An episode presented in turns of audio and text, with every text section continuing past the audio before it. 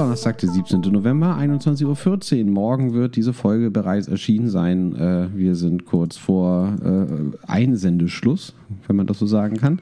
Wir sind die beleuchteten Brüder Tim, ich äh, an der Stelle des Mikrofons äh, im Hamburg-Eimsbüttel und Benny, du an deiner Seite des Mikrofons in Hamburg-Langhorn. Hi. Hallo Tim. Und das ist ein besonderer Na? Podcast. Warum?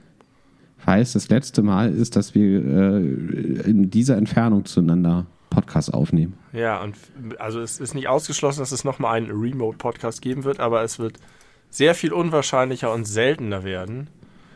Ähm, und deswegen müssen wir das nochmal genießen, dass wir hier uns digital sehen. Ist ja nicht, nicht, nicht bevor, die bevorzugte Variante, aber doch eine, die wir sehr häufig gemacht haben und die dann vielleicht auch irgendwo fehlen wird. Weiß ich nicht.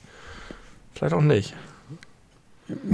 Also ich könnte mir vorstellen, dass die Variante geeigneter für ernste Gesprächsthemen ist, als wenn wir uns gegenseitig beieinander hochkitzeln. Dann verabschiedet euch von Seriosität im Bedebu-Podcast. Heute zum letzten Mal trumpfen wir damit groß auf. Ja, weiß ich gar nicht, ob ich da so große Lust drauf habe. Aber ähm, genau, äh, für alle, die jetzt nicht die letzten Folgen gehört haben, äh, ähm, übermorgen in einer Woche werde ich äh, dein neuer Nachbar sein. Und dann gibt es gar nicht mehr so viel Grund, äh, uns äh, online zu treffen, wenn wir auch eben einfach mal kurz für eine Stunde oder zwei uns bei dir im Aufnahmestudio treffen können. Richtig. Oder bei dir auf dem Balkon im Sommer. Oh ja, in der Hoffnung, dass dann nicht gerade die Flugzeugeinflugschneise direkt über unseren Köpfen ist. Das ist auch ein guter Effekt. Ja, weiß ich nicht so richtig. Ähm, ja, ich muss einmal kurz vorausschicken, ich bin so ein bisschen ange angekränkelt. Ich hatte es in der letzten Folge schon gesagt, da hat mein Urlaub gerade äh, frisch begonnen nahezu. Ich bin immer noch drin und wie es sich für einen richtigen, vernünftigen Urlaub gehört, äh, macht jetzt meine äh, Gesundheit nicht mehr so richtig mit. Deswegen hoffe ich ganz doll, dass du mich hier so ein bisschen durchziehst heute. äh, aus unserem kleinen Vorgespräch heraus wird es da ein paar äh, Hindernisse geben, die wir über, äh, überdauern müssen. Welche? Was versteht den HörerInnen bevor? Den HörerInnen steht eine Pause bevor. Eine Kinderpause haben wir lange nicht mehr. Ja, in der ich nach oben gehen werde und meine Fischstäbchenpizza aus dem Ofen holen werde, die ich für 1,56 Euro oder so geschossen habe, weil die jetzt überall verschachert wird, die Restbestände aus dem Lager. Die Aktion ist vorbei, Dr. Oetker hat seinen Witz gehabt, alle haben kräftig gelacht und jetzt sind aber die Tiefkühllager noch voll von Fischstäbchen-Pizzaresten, die jetzt günstig unter die Meute geworfen werden. Und da musste ich zuschlagen, obwohl ich sie schon einmal probiert habe. Es war nicht besonders toll, aber irgendwie konnte ich nicht anders. Es haben nicht nur alle kräftig gelacht, es haben auch alle sich das vor allem offenbar aus der Entfernung angeschaut und nur in der Theorie drüber gelacht und die wenigsten scheinen es probiert zu haben, sonst wären jetzt die Lager nicht so randgefüllt. Ja, ich glaube, weiß ich nicht. Vielleicht eine Misch, vielleicht auch so einfach ein bisschen zu viel produziert.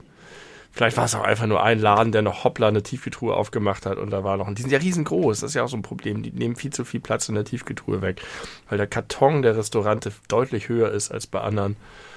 Ähm, Ach, ist der, ist der so breit wie bei diesen Billigpizzen, wo es drei von einer Sorte in einer Packung gibt, bei ich Aldi weiß, oder so? Ich weiß nicht, ob identisch breit. Es gibt ja auch die Doppel äh, äh, Dr. Oetker Restaurante Variante. Ja, richtig. Und ich könnte mir vorstellen, dass sie die genommen haben. Dass sie nicht noch extra Mhm. eine neue Größe genommen haben, sondern einfach die äh, schon vorhandene neu bedruckt haben mit köstlichen Fischstäbchen, die ich eigentlich gar nicht essen darf als Vegetarier. Aber was soll's? Ein bisschen Teilzeit-Pesketarier. ja, he- heute Abend und neulich schon einmal vor einem halben Jahr. Ähm, du hast eben gerade die Folge begonnen mit dem Wort Einsendeschluss. Ja. Und das hat mir gleich wohlige Gefühle gemacht, weil das ein, eigentlich ein verschwundenes Wort fast ist. Also weiß nicht, bestimmt gibt's in der ähm, in der Hör zu und in der TV sehen und hören gibt's immer noch irgendwelche ähm, Einschreibgewinnspiele, wo es einen Einsendeschluss gibt. Wahrscheinlich ist es auch noch so. Das gilt ja auch für Mails eigentlich, ne?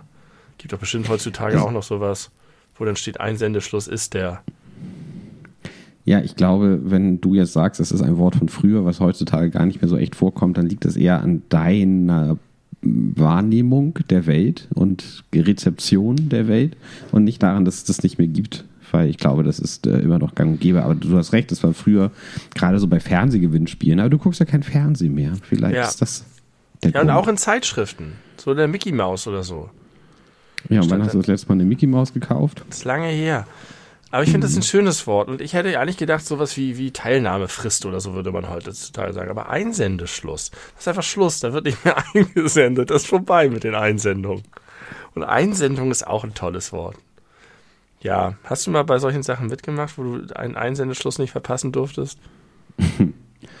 Nee, ich war tatsächlich nie so der, der Gewinnspieltyp. Deswegen habe ich auch, habe ich glaube ich irgendwann schon mal drüber gesprochen. Ich habe einmal mitgemacht bei Manu Diao-Tickets an Plakt-Konzert im hast du Stadtpark. habe ich erzählt. Ja. Das war aber äh, so eine Situation, wo ich das Gefühl hatte, dass alle, die da mitgemacht haben, auch gewonnen haben. Hm. Aber sonst, nee. Hast du Gewinnspielerfahrungen positive? Ich glaube, wir haben tatsächlich darüber schon mal gesprochen. Ich weiß nicht, ob ich da auch Ja. erwähnt habe, dass wir an meinem Geburtstag eine sehr, sehr langweilige Stadtteilrallye gemacht haben, bei der wir tatsächlich einen 20-Euro-Gutschein für unseren lokalen Eisladen gewonnen haben, was ziemlich sensationell war. Und das ist echt ganz schön geil, wenn du zum Eisladen gehst, weil auch wenn es teuer ist, am Ende hält so ein 20-Euro-Gutschein ziemlich lange in so einem Eisladen. Konnten wir echt mehrfach hin und uns die Bäuche vollschlagen. Also wir haben zum Einzug in diese Wohnung einen Eisgutschein für Kaffee-Eiszeit geschenkt bekommen. Ich glaube für 10 Kugeln, der ist noch nicht aufgebraucht. Jetzt aber schnell, hast noch eine Woche Zeit. Der hat nicht mehr geöffnet. Oh, schade. Ja, wir Der haben doch- Ja, Habe ich gesehen neulich, bin ich dran vorbeigelaufen. Äh, äh, letzter Tag, äh, Eröffnungstag ist der 10.10. Und dann habe ich mich so, also es war jetzt gerade erst letzte Woche, wo ich den Zettel gesehen habe, und dann ist mir eingefallen, äh, wo wir auch schon drüber gesprochen haben, als wir Ende Oktober bei den Libertines waren. Und Ja. das waren einfach 18 Grad und irgendwie ein Spätfrühling. Spät, spät, spät, spät, Spätfrühling. Äh, die haben sich bestimmt geärgert. Also die hätten nochmal, glaube ich, richtig heftigen Umsatz machen können. Aber wahrscheinlich hat es sich nicht gelohnt, nochmal da die ganzen Maschinen hochzufahren und nochmal nachzubestellen und so. Die haben Ja, bestimmt die irgendwann haben- sich entschieden, okay, 10.10. ist Schluss. Das heißt, man muss dann auch die ganzen Reste, die man noch hat, dann äh, wegbekommen. Und wenn man sie dann wegbekommen hat, dann ist vorbei diese Saison. Vielleicht haben sie auch Urlaub gebucht oder so. Unser Laden hatte bis Ende Ja. Oktober, sogar Anfang November, glaube ich, auf. Der hat also alles richtig gemacht. Und der haut dann immer für fünf Monate nach Griechenland ab. Vielleicht ist das eine gute Idee äh, zur Investition. Irgendwie ein Eisladen, der, den es an der Börse gibt, weil sich ja die Zeiträume, in denen sich es lohnt, Eis zu verkaufen in Deutschland, immer länger werden, dank des Ja. Klimawandels. Ja. Aber ich finde auch das Geschäftsmodell gut, einfach ein halbes Jahr in Deutschland Eis zu verkaufen, ein halbes Jahr in Griechenland sich die Sonne auf den Pelz scheinen zu lassen.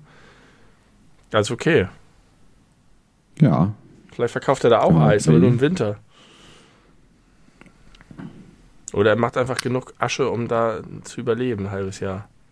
Oder man muss dann irgendwie ein halbes Jahr auf die Südhalbkugel äh, ziehen, um dann den Frühling und Sommer mitzunehmen. Und dann hat man immer Sommergeschäft Ja. Und wird reicher als Dagobert Duck. Ähm, ich habe. Wir haben damals, als wir über die Gutscheine gesprochen haben, habe ich groß angekündigt, dass ich noch Gutscheine im Wert von 800 Euro habe und dass wir die zusammen auf den Kopf hauen. Dass wir überall hingehen und sagen, Nichts ist ja noch passiert. gültig, ist noch gültig, nichts ist passiert. Und ich, hab, ich weiß auch nicht mehr, wo sie sind. Ich habe jetzt die Vermutung, dass äh, sie jemand weggeworfen hat. ich weiß es aber Vielleicht, nicht. um sich von diesem Druck zu befreien, die irgendwann nochmal einsetzen zu müssen. Ja, vielleicht. Schade, das wäre ein toller Sommer gewesen. Ja, ich habe dir die, den Ausweg aus deiner Misere gezeigt und es, sie wurde nicht umgesetzt. Dango. Es gab noch so ein paar andere Sachen, die wir angekündigt haben, auch Sachen, über die wir reden wollen. Achso, wir wollten zum Beispiel über unsere Zeugnisse, äh, wollten wir, wir wollten aus unseren Zeugnissen vorlesen. Die sind jetzt wahrscheinlich schon in Umzugskartons. Korrekt, äh, so ist es. Ich sitze hier auf, auf, auf gepackten Koffern, sozusagen. Also hier ist es nicht mehr sehr wohnlich. Ich habe gerade heute meinen Schrank. Ich habe heute, heute ist ja Donnerstag und nächste Woche Samstag ist Umzug, habe ich heute äh, dann immer neun Unterhosen abgezählt, mir beiseite gelegt, den Rest eingepackt. Neun Paar Socken abgezählt, mir beiseite gepackt, äh, den Rest eingepackt und das gleiche auch noch mit den T-Shirts und dann nochmal irgendwie äh, eine Wechselhose, ich weiß nicht, ob das eklig oder normal ist und noch zwei Pullover plus das, was ich anhabe, plus noch das, was äh, gerade noch ungewaschen im, im Wäschekorb ist. Äh, aber das war irgendwie, irgendwie ganz lustig, äh, dieser Moment. Und was heute auch war, ich Aber, war heute Entschuldigung, ist das, nicht, Mal- ist das nicht Quatsch? Wieso? Also, jetzt dieses Abzählen, ist es nicht einfacher, am Ende einfach die Unterhosen, die da sind, ob du jetzt nun erst drei einpackst und dann die anderen neun oder erst zehn? Nee, Ist wir, das nicht wir mehr fahren Aufwand? doch jetzt immer schon Kisten und Kartons und, und äh, alles rüber. Ja, aber ich meine, die, die, die Klamotten kann man doch nun auch am letzten Tag oder in der letzten, also. Aber äh, ich Ja, will euch da nicht rein. Ich habe nur das Gefühl, es ist mehr Aufwand, als es bringt. Ich glaube, erstens bist du kein geschickter Umzieher, Was? würde ich dich einschätzen, dass du ein sehr ungeschickter Umzieher bist, ein Nein. sehr ungeplanter und unorganisierter. Na ja, gut, also ich mache natürlich nicht die ganzen überflüssigen Kram, die diese ganzen Plan-Leute machen. Das mache ich nicht, aber ich bin ein sehr erfahrener und guter Umzieher. Vor allem, weil ich mit Aber so viel Freude umziehe. Also es geht nie das was schief, es wird immer alles erledigt und es ist immer cool und die Sachen waren immer hervorragend vorbereitet. Das ist nicht so, wie kennst du diese Umzüge, da kommt man dann hin und dann muss erstmal aufgeräumt werden und dann ist nichts gepackt und dann müssen alle warten oder mithelfen. Das ist furchtbar. So hätte ich dich eingeschätzt. Nein, nein, nein, nein. Umzüge müssen, gerade wenn man auf andere Leute angewiesen ist, dann muss man die doch 1A vorbereiten, die Sachen müssen fertig gepackt sein, dann geht's bam, bam, bam, bam, bam. Aber man muss das jetzt nicht so mit, ich beschrifte alles und mache das alles so super perfekt organisiert, sondern das, das ergibt sich dann äh, schon so. Aber nein, ich bin, ich bin ein guter um Umzieher tatsächlich. Wir haben doch schon zusammen viele Umzüge gemacht.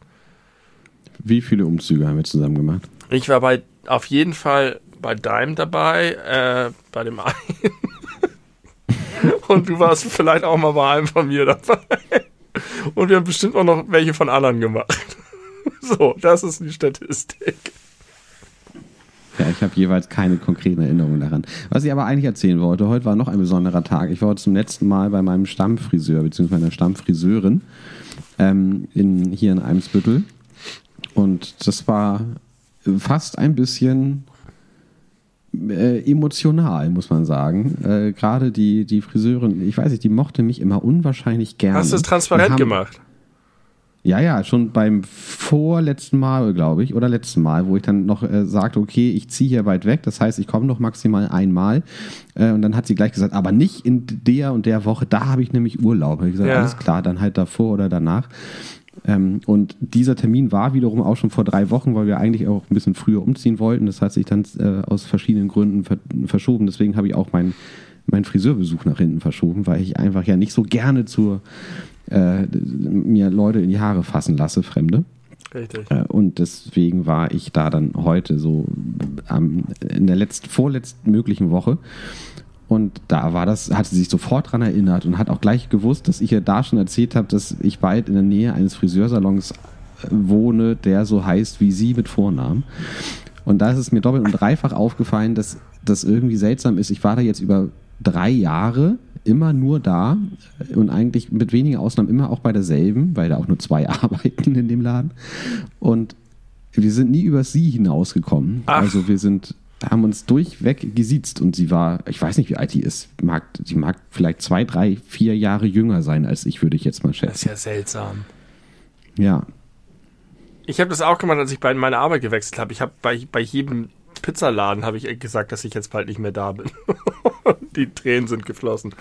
ähm, aber bei dir hätte ich das gar nicht unbedingt gedacht. Aber ja gut, wenn ihr da so ein Verhältnis hattet. Ich brauche auch einen neuen Friseur. Wollen wir uns zusammen vielleicht einen suchen? Ich Ja, ich nämlich. weiß schon welcher. Friseursalon Nadine. Ah ja, wo ist der denn? Direkt am Bahnhof. Ach ja, ich weiß sogar welcher. Das, die haben nebenan, oh, meine Pizza ist gleich fertig. 13 Sekunden 12. Ähm, ähm, die haben neben dem Friseursalon hat, haben die jetzt nämlich einen Backshop aufgemacht, wo es die leckersten Franzbrötchen der Welt gibt. Period. Das ist ihr Mann, der das macht. Nadine ist die Friseurin und ihr Mann hat jetzt die Franzbrötchen. Werde ich ausprobieren, aber ich bin jetzt schon skeptisch. Aber dann warte ich erstmal deine Erfahrung bei Nadine ab, ob ich da äh, auch hin will. Also eigentlich kommt es mir nur darauf an, dass die nicht zu teuer sind. okay. So, so, so habe ich auch meinen aktuellen Laden, Friseursalon Schatz, so, möchte, äh, so heißt der, möchte ich kurz allen empfehlen, die in der Nähe wohnen, damit die bei der Kundschaft haben, weil so viel war da nie los. Aber ich bin, als ich hier hingezogen bin und zum Friseur musste, bin ich so durch die Straßen gelaufen mit dem Ziel, ich suche mir jetzt einen neuen Friseursalon. Und habe dann, also hier sind sehr, sehr, sehr viele Friseursalons ja, auf einem relativ engen Umkreis. Und die meisten von denen haben in den Schaufenstern Preislisten. Und nahezu alle waren schweineteuer, aber nicht so Manuela Schatz, genannt Schatzi, so habe ich sie immer genannt. Also nicht ihr gegenüber, aber so, ja. das, hab, das hieß dann immer, ich habe ich hab mir einen Termin gemacht bei Schatzi. Schatzi und oder, Sitzen, das wäre auch eine gute Kombination. Oder auch, du musst mal wieder zu Schatzi, hat meine äh, Frau des Öfteren zu mir gesagt. Ähm, ja, aber sie war nicht meine Friseurin, nur ganz selten. Die ah, Angestellte Nadine war, äh, war Na klar. Friseurin. Okay, ja, okay, und, verstehe. und jetzt gehst du von Nadine zu Nadine. Abstand, genau, ich gehe von Nadine zu Nadine und das war der mit Abstand günstigste Laden, den ich gefunden habe, plus da lebte ein Golden Retriever drin. Das, das hast du auch schon Punkte. erzählt. Wir wiederholen uns zum Thema Friseur, haben wir alles gesagt, aber ich finde es erstaunlich, dass du vor einem Umzug schon weißt, zu welchem Friseur du danach gehst. Das baffelt mich völlig krass weg. Das ist etwas, was ich nie, wo ich niemals auf die Idee kommen würde, dass ich vorher schon weiß, was da überhaupt für ein Friseur ist und dass ich mich damit beschäftige, auseinandersetze. Wie es dazu kam, kannst du mir nach einer China-Pause erzählen. ich freue mich darauf. Das ist der kleine Teaser für heute. Seid gegrüßt und en, en, enjoyt die schmö, schmö, schmölichen Klänge. Viel Spaß.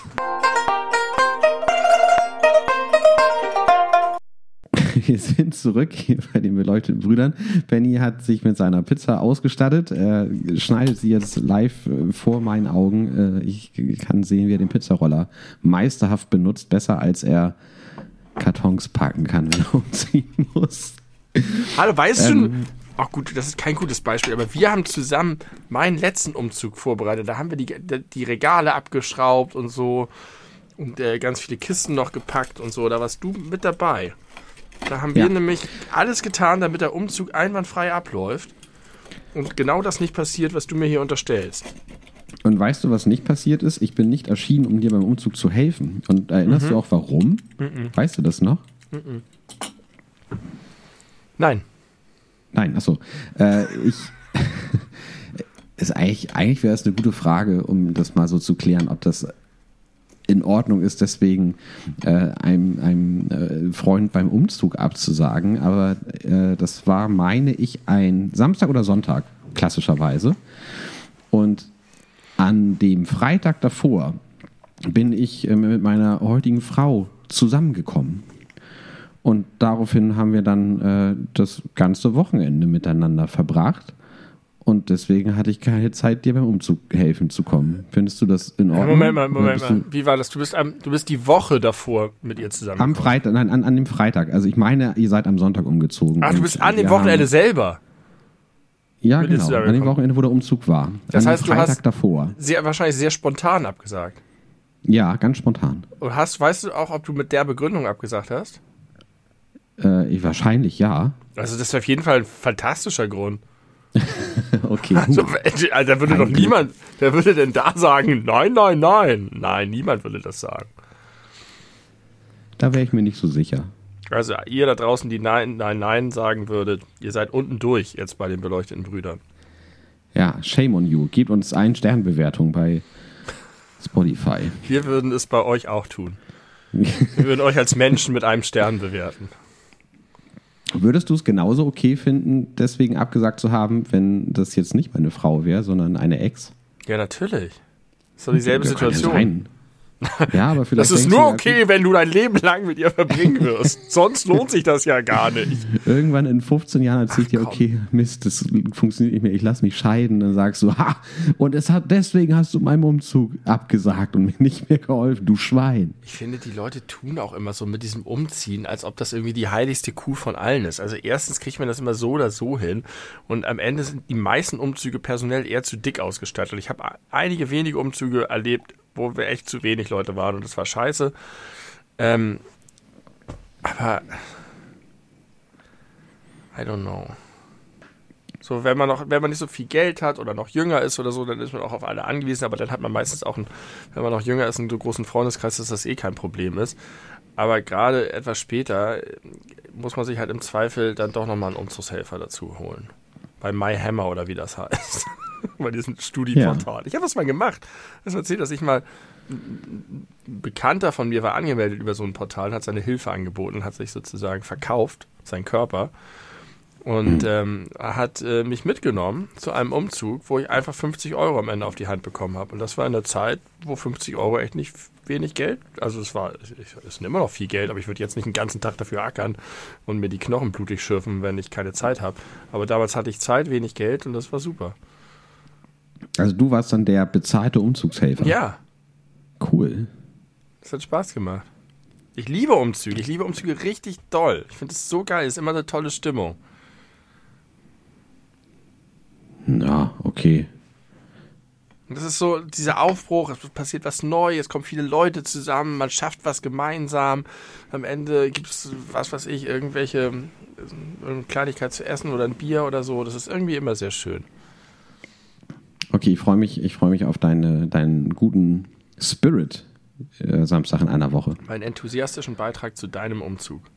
Ja, sehr gut. Äh, ich finde es ganz süß, wie du versuchst, möglichst nicht laut hörbar zu essen. Ich weiß nicht, wie gut es funktioniert, aber schmeckt es denn, wie deine Stückchen Pizza, die mutmaßlich letzte? Ich sehe, du machst jetzt Kiracha-Soße drauf ja, mit einem grünen Deckel. Das ist die letzte äh, Fischstäbchen-Pizza mit Sicherheit, die ich in meinem Leben essen werde. Nicht mit Sicherheit, aber mit sehr hoher Wahrscheinlichkeit. Die letzte von zweien. Und es ist halt einfach eine Spinatpizza auf der Fischstäbchen liegen. Man, mehr kann man dazu nicht sagen. Es ist einfach nur der Gag. Das ist nur der Gag. Teurer Gag, aber gut, wenn sie es können, why not? Ähm, ich habe neulich im Supermarkt äh, mal wieder Gedanken gehabt. Ich würde gerne wissen, wie du in folgender Situation verfährst. Mm, du hast ja sicherlich auch schon mal die Situation gehabt, dass du mit einer relativ vollen Pfandtüte, äh, mit Flaschenpfand, Dosenpfand und so weiter in einen Supermarkt gegangen bist. Und dann kommt es doch ab und zu mal vor, dass da auch Flaschen mit bei sind, die dieser spezielle Markt, in dem du dich gerade befindest, bestimmte Flaschentypen nicht annehmen. Meistens, weil sie da nicht verkauft werden. Kennst du das? Das ist ja, dein größter. weit aufgelesen. ja, zu Recht, das ist der größte Hass. Das kann ich Schlimm, nicht tolerieren. Oder? Ich hasse das so sehr. Es ist unentschuldbar. Aber wie reagierst du? Also was machst du dann mit den Flaschen, die du nicht abgeben konntest? Also erstmal reagiere ich wirklich mit Hass, mit innerem Hass. Das ist, das, das ähm, ist ganz sensibel bei mir, das Thema. Und dann, also ich bin tatsächlich da so ein bisschen irrational, dass ich sage, ich tue die nicht einfach weg. Und also du schmeißt sie da nicht einfach in den Müll oder lässt sie irgendwie. Ja, im stehen. Müll schmeiße ich sie nie. Vielleicht in ganz wenigen Ausnahmefällen, aber eigentlich nicht. In, ich sag mal, in der Hälfte der Fälle würde ich sagen, nehme ich sie wieder mit, weil es meistens ja auch nicht so viele sind. Und es gibt halt echt Läden, die sind damit auch mit Sachen, das ist wieder dieser Edeka, über den ich mich schon immer aufgeregt habe. Die haben einfach nichts und entsprechend haben, und diese, diese Marke gehört nicht zum Sortiment. Ja, aber es ist doch scheißegal, ihr werdet den Kack doch trotzdem los. Das geht doch zurück an die Großhandelsdinger, die alles nehmen. Ich verstehe, ich verstehe es nicht. Ich muss noch da im Edeka-Markt schreiben, fällt mir gerade auf, dann stelle ich die Frage auch noch.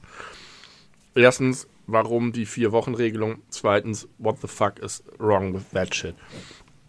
ähm, und dann, was ich manchmal mache mit ein bisschen schlechtem Gewissen, ich lasse sie da einfach stehen. Auf mhm. der Maschine. Was ich auch mache, ist, wenn da Sachen auf der Maschine stehen, dann tue ich die immer noch mal rein. Und das passiert nicht so selten, dass man Glück hat. Weil die Leute zu ungeduldig sind oder sie falsch reingetan haben oder sonst was. Mm, es gibt auch viele Tricks und Kniffe. Manchmal ist es so, dass zum Beispiel das Etikett von so einem Joghurtglas da halb noch dranhängt und dann nimmt er das nicht, weil er sagt, da ist irgendwas komisch mit und wenn man es einfach dann abreißt, dann geht's wieder. Also. Hä, ich dachte, der muss, um zu erkennen, was er da annimmt, immer den Barcode lesen nee. können. Dachte ich Ach. auch. Aber also er versucht den Barcode zu lesen, wenn da irgendwas dran ist. Und wenn er das nicht kann, weil es zum Beispiel geknickt oder gekrisselt ist, macht er nicht. Aber wenn du es einfach ganz abmachst, dann erkennt er irgendwie die Flaschenform stattdessen. Das ist so wie so ein Jurist. Mhm. Die prüfen erst das niedrigste Mittel oder wie das heißt und dann erst prüfen sie weiter. Und wenn sie beim ersten einen Error-Error machen, dann hören die Juristen auf zu arbeiten, weil sie einfach nur Roboter und inhumane Menschen sind. Äh, so sind diese Maschinen auch. Die Juristen und die, die Pfandautomaten sind ein und dieselbe Person in dieser Republik. Juristen, die Pfandautomaten äh, der Gewaltenteilung. Nein, Entschuldigung, ich kenne ganz viele tolle JuristInnen und ich, äh, das war nur für den Gag. So wie diese Fischstäbchenpizza auch. Nur für den Gag. Aber eigentlich wollte ich sagen, ja, das. Entweder ich lasse sie da stehen oder ich nehme sie wieder mit. Das bleibt aber auch alles übrig. Wegwerfen. Ich, nee, ich habe, es gibt verschiedene Varianten. Also ich habe vier verschiedene Varianten. Oh, interessant. Äh, Variante 1 ist, ich tue sie entweder oben auf den Automaten, habe dabei aber auch gar nicht mal so ein wahnsinnig schlechtes Gewissen, weil man weiß ja, dass auch an allen Pfandautomaten sicherlich irgendwann mal Leute hinkommen, die da Sachen abgeben wollen, die damit ihren Lebensunterhalt aufbessern, mhm. also mit Flaschen sammeln und dann können die die halt mitnehmen und irgendwo abgeben, wo sie äh, dafür Geld kriegen. Ja, das denke ich auch. Finde ich ist eigentlich eine, eine ganz, ganz gute Variante. Dann ist es tatsächlich so, dass da auch äh, direkt neben dem Automaten so eine äh, so ein Mülleimer ist, der auch immer randvoll ist mit Flaschen, die nicht angenommen werden. Äh, das mache ich auch eigentlich nicht. Ganz selten und lange her, aber so auf den Automatenstellen mache ich nur dann, wenn kein Mitarbeitender in der Nähe ist. Mhm. Ich weiß nicht genau warum, weil denen wird es wahrscheinlich shit egal sein, weil, wie gesagt, die werden bestimmt von anderen Leuten mitgenommen. Nee, denke ich auch. Und mir geht es auch so. Vielleicht, weil man sich denkt, am Ende müssen die das doch wegräumen. Denn wenn die Schicht vorbei ist und da steht noch so ein bisschen Müll rum, müssen die das garantiert wegräumen. Und gut, ja, dann gut, schmeißen aber die das, das ist halt eine Sache von 10 Sekunden. Ja, aber irgendwie macht man denen Arbeit und man lässt halt einfach Sachen da rumstehen.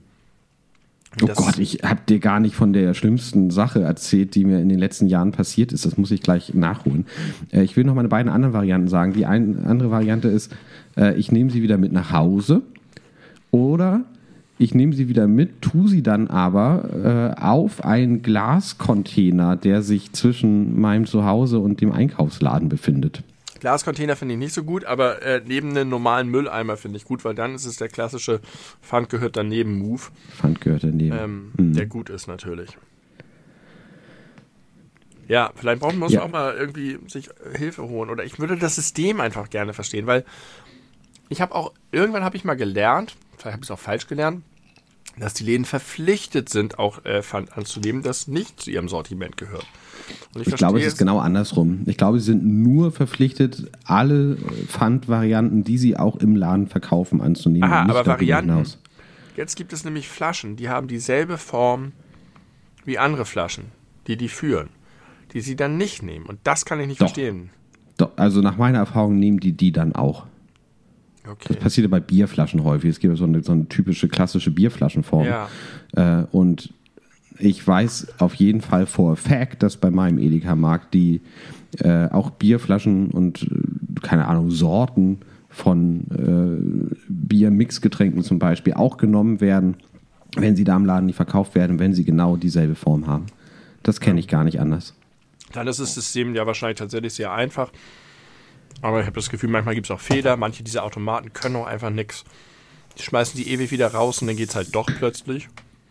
Und das, das ist immer das, das, das, naja gut, eigentlich ist das nachvollziehbar. Wenn sie erst sagen, Markt führt diese, äh, diese Marke nicht, und dann nehmen sie sie doch, wenn du es nochmal probierst. Da denke ich, das war dann die falsche Fehlermeldung vorher. Dann war die Fehlermeldung, ist nicht richtig reingelegt oder bitte nochmal versuchen. Du meinst, da steht dann im Automaten drin, Markt führt diese Marke oder Sorte ja, nicht? Ja, gehört nicht zum Sortiment, steht da dann.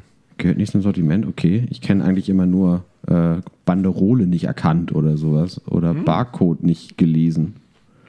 Das ist viel besser. Naja, aber das ist uneindeutig, denn Markt führt dieses Sortiment, oder es gehört nicht zum Sortiment, ist eine ähm, definitive Ablehnung. Da kannst du eigentlich nicht mehr so, ich habe es die falsch reingelegt oder der Code war nicht zu lesen, sondern da weißt du, er hat ihn gelesen, er hat die Marke erkannt, er hat sie abgelehnt. Hier ist das, der Deal vorbei. Es kommt nicht mehr zustande. Und wenn du dann aber das Gefühl hast, ah, ah, ah, und dann beim zweiten Mal doch durchkommst, dann verlierst du Vertrauen in das System. Und das ist nicht gut, meine Freunde. Und das ist dir schon passiert? Ja. Und seitdem ist okay. der Hass eher noch größer geworden auf dieses ganze System. Okay, das, das war sehr, sehr viel darüber. Ich möchte kurz das ist eine meine, Willkürherrschaft. Meine unangenehmste Situation der letzten Jahre erzählen. Ähm, ich war im Budnikowski, ein Hamburger Drogeriemarkt oder eine Hamburger Drogeriemarktkette. Und da stand ich an der Kasse und hatte äh, verschiedene kleine Sachen gekauft, die man so brauchte zu Hause und dazu, ich glaube, drei Flaschen Fritz Cola für den Tag. Ja, für den Tag. Und also, ja. An einem Tag. Eine hatten wir noch. Nee, nicht ich alleine. So. Hier, hier, ist ein extrem hoher Fritz-Cola-Konsum in diesem Haushalt. Also eine Flasche pro Tag ist da schon drin. Und das war dann für zwei Tage, weil eine hatten wir noch. Und dann stehe ich so an der Kasse und ich war aus irgendwelchen Gründen verhindert, äh, mich so gut aufs Einpacken vorzubereiten, wie ich das sonst tue und du auch, wie ich weiß, weil du es auch schon mal erzählt hast.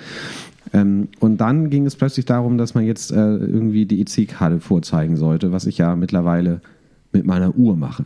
Ja. Was sich immer wie Zukunft anfühlt. Mhm. Und das sorgte dafür, dass ich dann, ich glaube, weil die Frau vor mir so super langsam ihre Sachen eingepackt hat und meine waren dann alle schon so durchgeschoben und ich kam gar nicht hinterher, die in meinen Beutel zu packen. Und dann war es so, dass ich kurz da wegtrat, dadurch sich eine schon bereits in den Beutel eingepackte Fritz-Cola-Flasche selbstständig machte und rausrollte und direkt vor der Kasse zersprang. Oh. Ja. Und das ist so schlimm für mich gewesen, weil äh, dann wurde gleich jemand gerufen zum Aufwischen. Und äh, ich habe natürlich meine Hilfe angeboten, die wurde abgelehnt. Dann wurde ich noch dazu gezwungen, mir eine neue Flasche zu holen, ja. was ja überhaupt nicht notwendig gewesen wäre, weil ich hatte sie quasi bereits bezahlt und verbraucht. Aber äh, sie bestand darauf, die Verkäuferin, dass ich mir jetzt auf jeden Fall noch eine neue holen soll. Und ich habe daraufhin entschieden, ich gehe nie wieder in diesen Laden rein. und habe auch gedacht, das ist ein großer Vorteil, jetzt hier wegzuziehen, dass ich nicht mehr in die Verlegenheit komme, in diesen Butni reinzugehen, äh, weil ich das, das war ganz schlimm, ganz Aber unangenehm. Auch wenn die meisten jetzt in, instinktiv das nachvollziehen kann, was da so unangenehm dran ist und niemand mag das, die, der Auswuchs dessen ist doch sehr enorm. Kannst du beschreiben, was das Schlimme daran ist, dass du einen Fehler gemacht hast, zu deren Lasten und du jetzt auch noch also nicht nur die Gelegenheit bekommst, das wieder nicht wieder äh, nicht wieder nicht nur nicht die Gelegenheit bekommst, das wieder gut zu machen, sondern irgendwie auch noch es ist halt Service von denen, ne? Das ist im Restaurant hasse ich das. Ich hasse das so sehr, wenn wenn Steckteil runterfällt auf den Boden und zack kommt die Servicekraft, schnappt sie weg und holt ihr ein neues. Nein, nein, ich kann das noch benutzen. Nein, auf gar keinen Fall ist hier irgendjemand in unserem Restaurant mit einem, einer Gabel, die auf den Boden gefallen ist. Das ist, habe ich noch nie, noch nie gesehen, dass das passiert. Das ist halt High Society-Ding. in den Kreisen bewege ich mich nicht. Also ja, äh, das, was du zuerst gesagt hast, ist, war mir peinlich, weil ich einen Fehler gemacht habe, weil äh, ich bin wirklich ich habe viele Fehler, aber Tollpatschigkeit gehört auf jeden Fall nicht dazu. Ich bin ganz, ganz, ganz, ganz wenig tollpatschig. Mir fallen in der Regel keine Sachen aus der Hand. Ich laufe selten irgendwo gegen oder rutsch aus oder stoß mich irgendwo. Es kommt ab und Stimmt. zu mal vor. Aber es gibt halt Leute, ähm, den, äh, da ist das eher der, der, der Ausnahmezustand, wenn man einen Tag lang nichts aus den Händen kullert. Du bist aber auch sehr, sehr vorsichtig und bewusst aber bist, unbewusst bewusst. Ja, also aber du bist nicht so living on the edge äh, fahrlässig, sag ich mal. Du rumpelst nicht so durchs Leben, sondern du machst äh, äh bewusste Bewegungen und das ist, dein Handeln wirkt sehr überlegt, auch wenn es nicht bewusst ist. Interessant. Das bei anderen Menschen anders, meinst du? Bei Menschen, die sehr tollpatschig sind. Bei dir, bist du ein tollpatschiger Mensch? Fallen dir oft Sachen aus der Hand? Mm ich würde mich nicht als tollpatschig bezeichnen, aber ich nehme gewisse Risiken in Kauf zugunsten einer eruptiveren Lebensweise, sag ich mal. Ja, Das tue ich aber auch. Ähm, das ist auch eine Handynotiz von mir von vor zweieinhalb Jahren oder so. Ich weiß gar nicht, ob ich die schon mal verkündet habe oder ob die noch drin steht. Die suche ich jetzt nicht raus, die erinnere ich so. Ähm, lieber riskieren, alles, zwei, alles fallen zu lassen, als zweimal zu laufen. Mhm. Äh, das ist also ein totales Ding von mir, weil ich da auch immer sehr auf, auf Effizienz getrimmt bin. Gerade wenn es darum geht, irgendwie schwere Sachen zu tragen, dann trage ich lieber zwei schwere Kisten aufeinander, äh, zwei äh, halbschwere einzeln, wenn ich da irgendwie viele Stockwerke für laufen muss, zum Beispiel. Oder wie Herr Keitschek sagte, lieber zwei eingeschlagene Köpfe als ein verlorener Ball. Ja. Risiko. Aber das ist noch ein bisschen was anderes. Das ist sozusagen, du nimmst bewusst Risiko in Kauf, aber ja. Wie du es dann trägst, ist wahrscheinlich schon sehr, dass du weißt, was du kannst, dass es kontrolliert ist. Und ich würde schon vielleicht ein bisschen rotziger äh, zur Sache gehen und erstmal sagen, ah, komm, und wenn es umfällt, pff, machen wir nochmal. Ähm, also ich vermute, dass mir häufiger Sachen hinfallen als dir. Aber so richtig tollpatschig fühle ich mich, glaube ich, nicht. Ich glaube, ich bin so auf dem Spektrum hm? Ich bin auf dem Spektrum vielleicht so von 0 bis 100 bei 60 in Richtung Tollpatschigkeit. Und äh, hast du schon mal eine sogenannte Spider-App auf deinem Handy gehabt? Nein. Ich nämlich auch nicht. Ah, doch, doch, einmal hatte ich, glaube ich, einen Riss drin. Einmal ist es.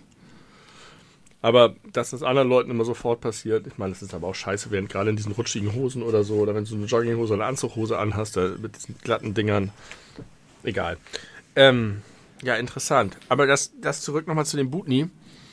Du würdest doch auch, wenn du jetzt in der Situation ähm, an der Kasse bist, also du, du kassierst, oder meinetwegen auch dir gehört der Laden oder irgendwas anderes.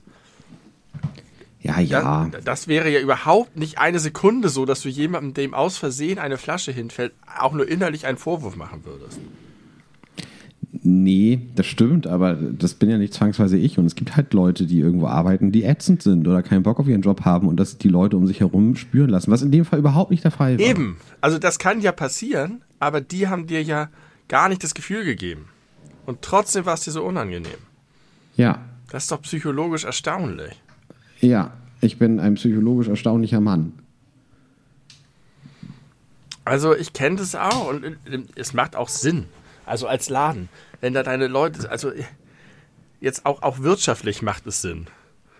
Dass die Leute denen etwas, die, die sollen sich ja wohlfühlen in deinem Laden. Und die sollen auch, also ich meine, in deinem Fall hat das jetzt das Gegenteil bewirkt.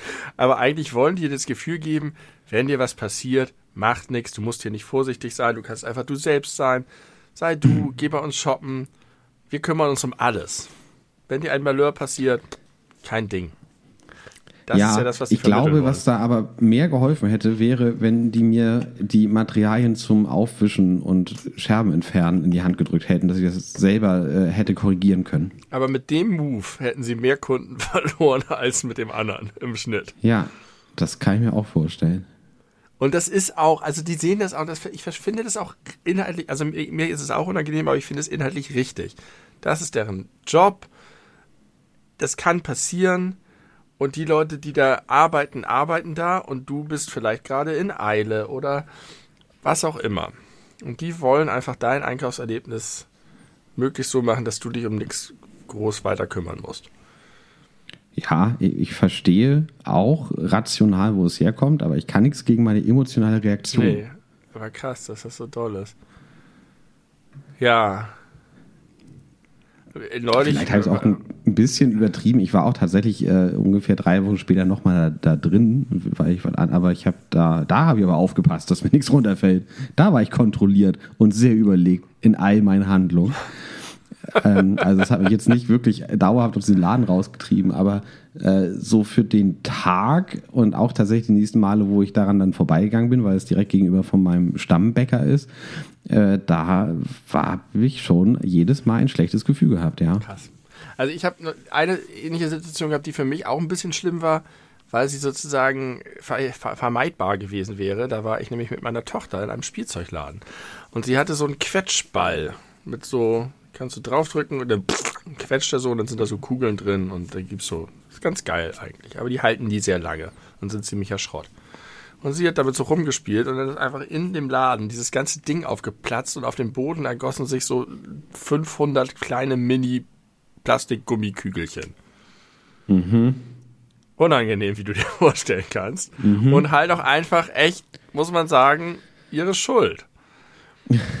Also Na gut, aber sie er- erwartet ja nicht, wenn sie das so nutzt, wie es eigentlich genutzt werden soll, dass es dann sofort kaputt geht. Das stimmt, aber trotzdem würde ich sagen, und das weiß sie eigentlich auch, kann nicht einfach mit im Laden mit solchen Sachen rumspielen, wo wir nicht mal die Absicht haben, das zu kaufen, was wir nicht hatten. Mm, Aber ich habe da natürlich auch nicht geschimpft oder so. Sie war auch irgendwie, sie war selber so, oh nein, oh nein, und was machen wir jetzt? Und da war ich halt, von der Situation her war mir völlig klar, wir bezahlen das Ding jetzt. Ja. So.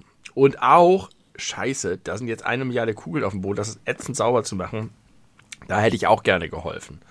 Aber da war ich erleichtert, wie die Frau, die da gearbeitet hat, das gemanagt hat. Die hat nämlich sofort gesagt, diese Dinger, die gehen auch immer so schnell kaputt. Nee, komm, nein, lassen Sie das machen. So. Und die hat mir ganz, ganz deutlich gemacht, ich muss nichts machen. Es ist alles gut. Ich brauche kein schlechtes Gewissen haben. Und da war ich erleichtert und froh darüber, weil sie die unangenehme Situation aufgelöst hat und völlig eindeutig war. Und das konnte ich dann richtig gut annehmen. Bei mir hieß es auch, ach, mach doch nichts, kann doch passieren. Aber ich fand, das klang wie so auswendig gelernt und nicht aufrichtig. Aber das habe ich vielleicht auch überinterpretiert. Hast du es denn bezahlt oder hast, hat sich die Frau so runtergeholt, dass du gesagt hast, okay, es ist total in Ordnung, das als Missgeschick abzuhaken? Ja. Okay. Ja. Und ich glaube, in einem Kinderspielzeugladen ist man mit Kindern vielleicht auch ein bisschen nachsichtiger noch. Manche auch nicht. Also da gibt es ja auch unterschiedliche Menschen, die die kuriosesten Berufe unpassend zu ihrem Charakter haben. Ähm, Aber das fand ich gut. Wie gesagt, ich konnte es annehmen, aber vielleicht auch, weil ich gemerkt habe, dass sie es aufrichtig meint. Ja. Na gut, ähm, lass uns dieses äh, peinliche Thema verlassen. Und ich möchte mit dir äh, eine Sache besprechen, die uns zugetragen wurde. Ein Fun Fact, der sehr viel Fun beinhaltet, äh, den ich noch mal ein bisschen weiter nachrecherchiert habe, dass ich glaube ich noch ein bisschen mehr weiß als du, der nur die Auflösung kennt. Es geht um, es passt ja auch, ne? Es ist nächstes Wochenende, äh, ist erster Advent schon, nicht wahr? Ähm, und es geht um Macaulay Culkin. Und Macaulay Culkin äh, als Kinderstar von in Kevin allein zu Hause äh, weltberühmt geworden, hat ja durchaus seine schweren Zeiten durchgemacht, möchte man sagen. Ja. Ähm, nun scheint er aber diese Zeiten ganz gut überwunden zu haben und was der Mann in all, also auf je, jeden Fall hat, ist äh, die Fähigkeit, über sich selber lachen zu können und sich selber nicht sehr ernst zu nehmen. Ich glaube, das hat auch bestimmt geholfen, äh, mit diesem ganzen Stress umzugehen. Und Macaulay Culkin äh, wurde geboren nicht nur als Macaulay Culkin, sondern als Macaulay Carson Culkin. Ja. Als zweiten Namen hatte er Carson und er fand Carson nicht gut. Irgendwie fand er den überhaupt nicht gut. Und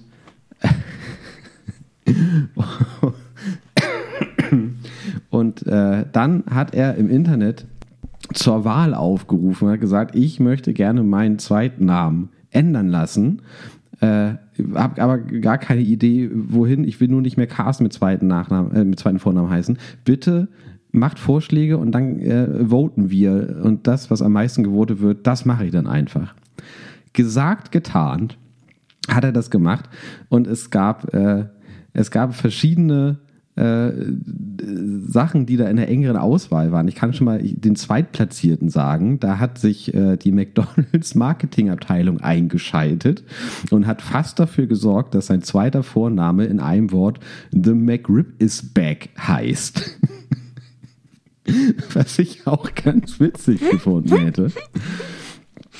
Also das kam Ähm, wirklich von McDonalds selber. Ja, das kam wirklich von Das ist ein selber. hervorragender Move von denen. Also sehr, sehr selbstironisch und sehr, sehr geil. Und ja, Respekt. Ja.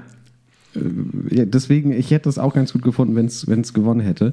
Äh, ich sagte nochmal äh, drei weitere Namen, die, die bis zum Ende äh, in der engeren Auswahl waren. Das eine war Shark Week. Das andere war, was ich, was ich, eigentlich mein persönlicher Favorit ist, ehrlich gesagt, Publicity Stunt. Hätte ich gut gefunden. Ähm, dann und Kieran. Äh, das war ein Vorschlag von seinem Bruder, der Kieran heißt.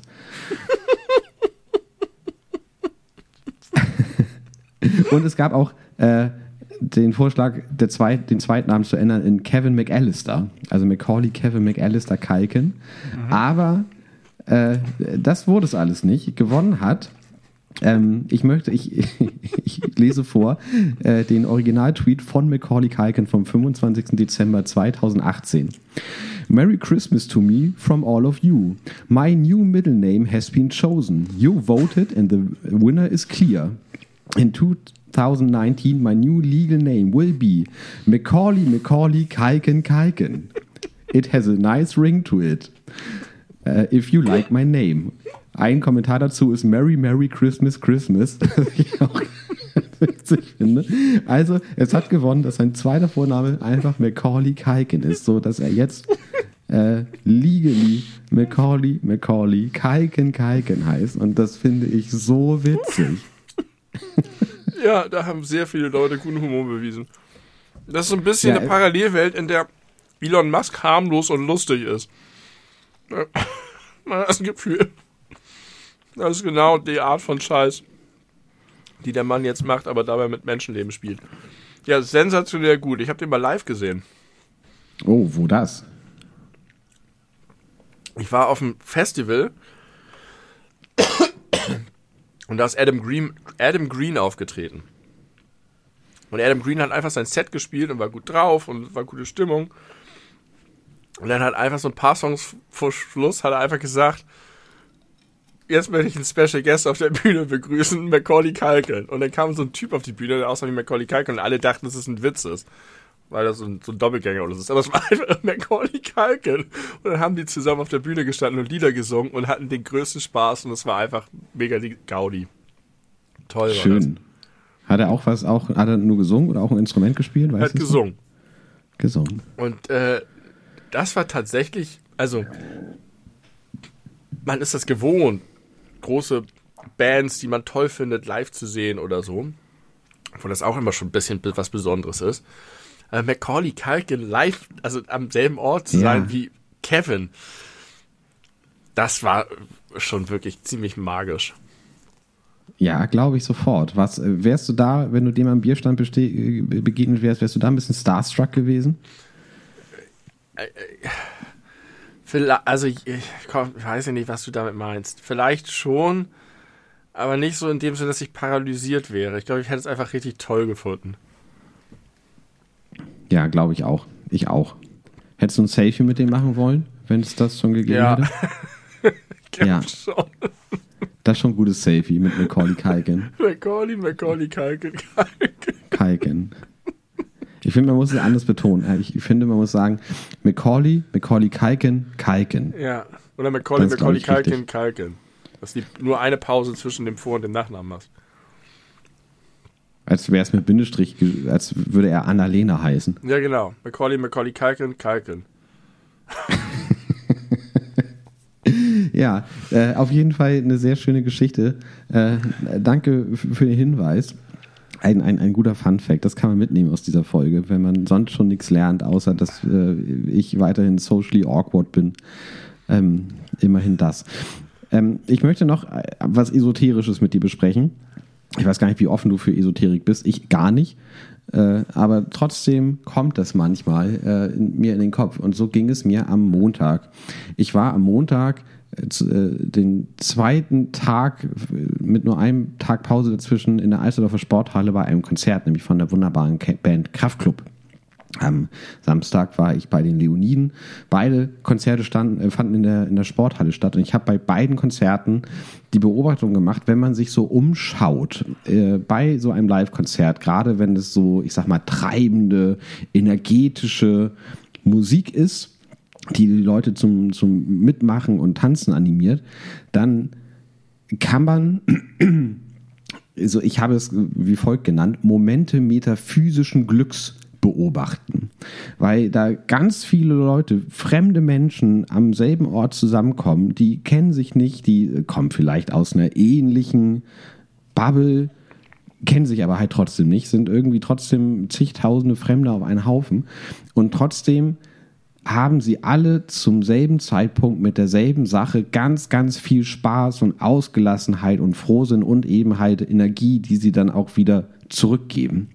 Und da ist mir nochmal so bewusst geworden, wie wichtig Kultur für die Gesellschaft ist. Und das hat man auch so doll gemerkt, fand ich, in der, in der Hochphase der Corona-Pandemie, wo eben diese ganzen Sachen nicht mehr stattgefunden haben, nicht mehr möglich waren und es dann immer darum ging, äh, was ist systemrelevant und was nicht. Und äh, die Kulturbranche war ja nun ganz hinten äh, übergefallen, die längste Zeit.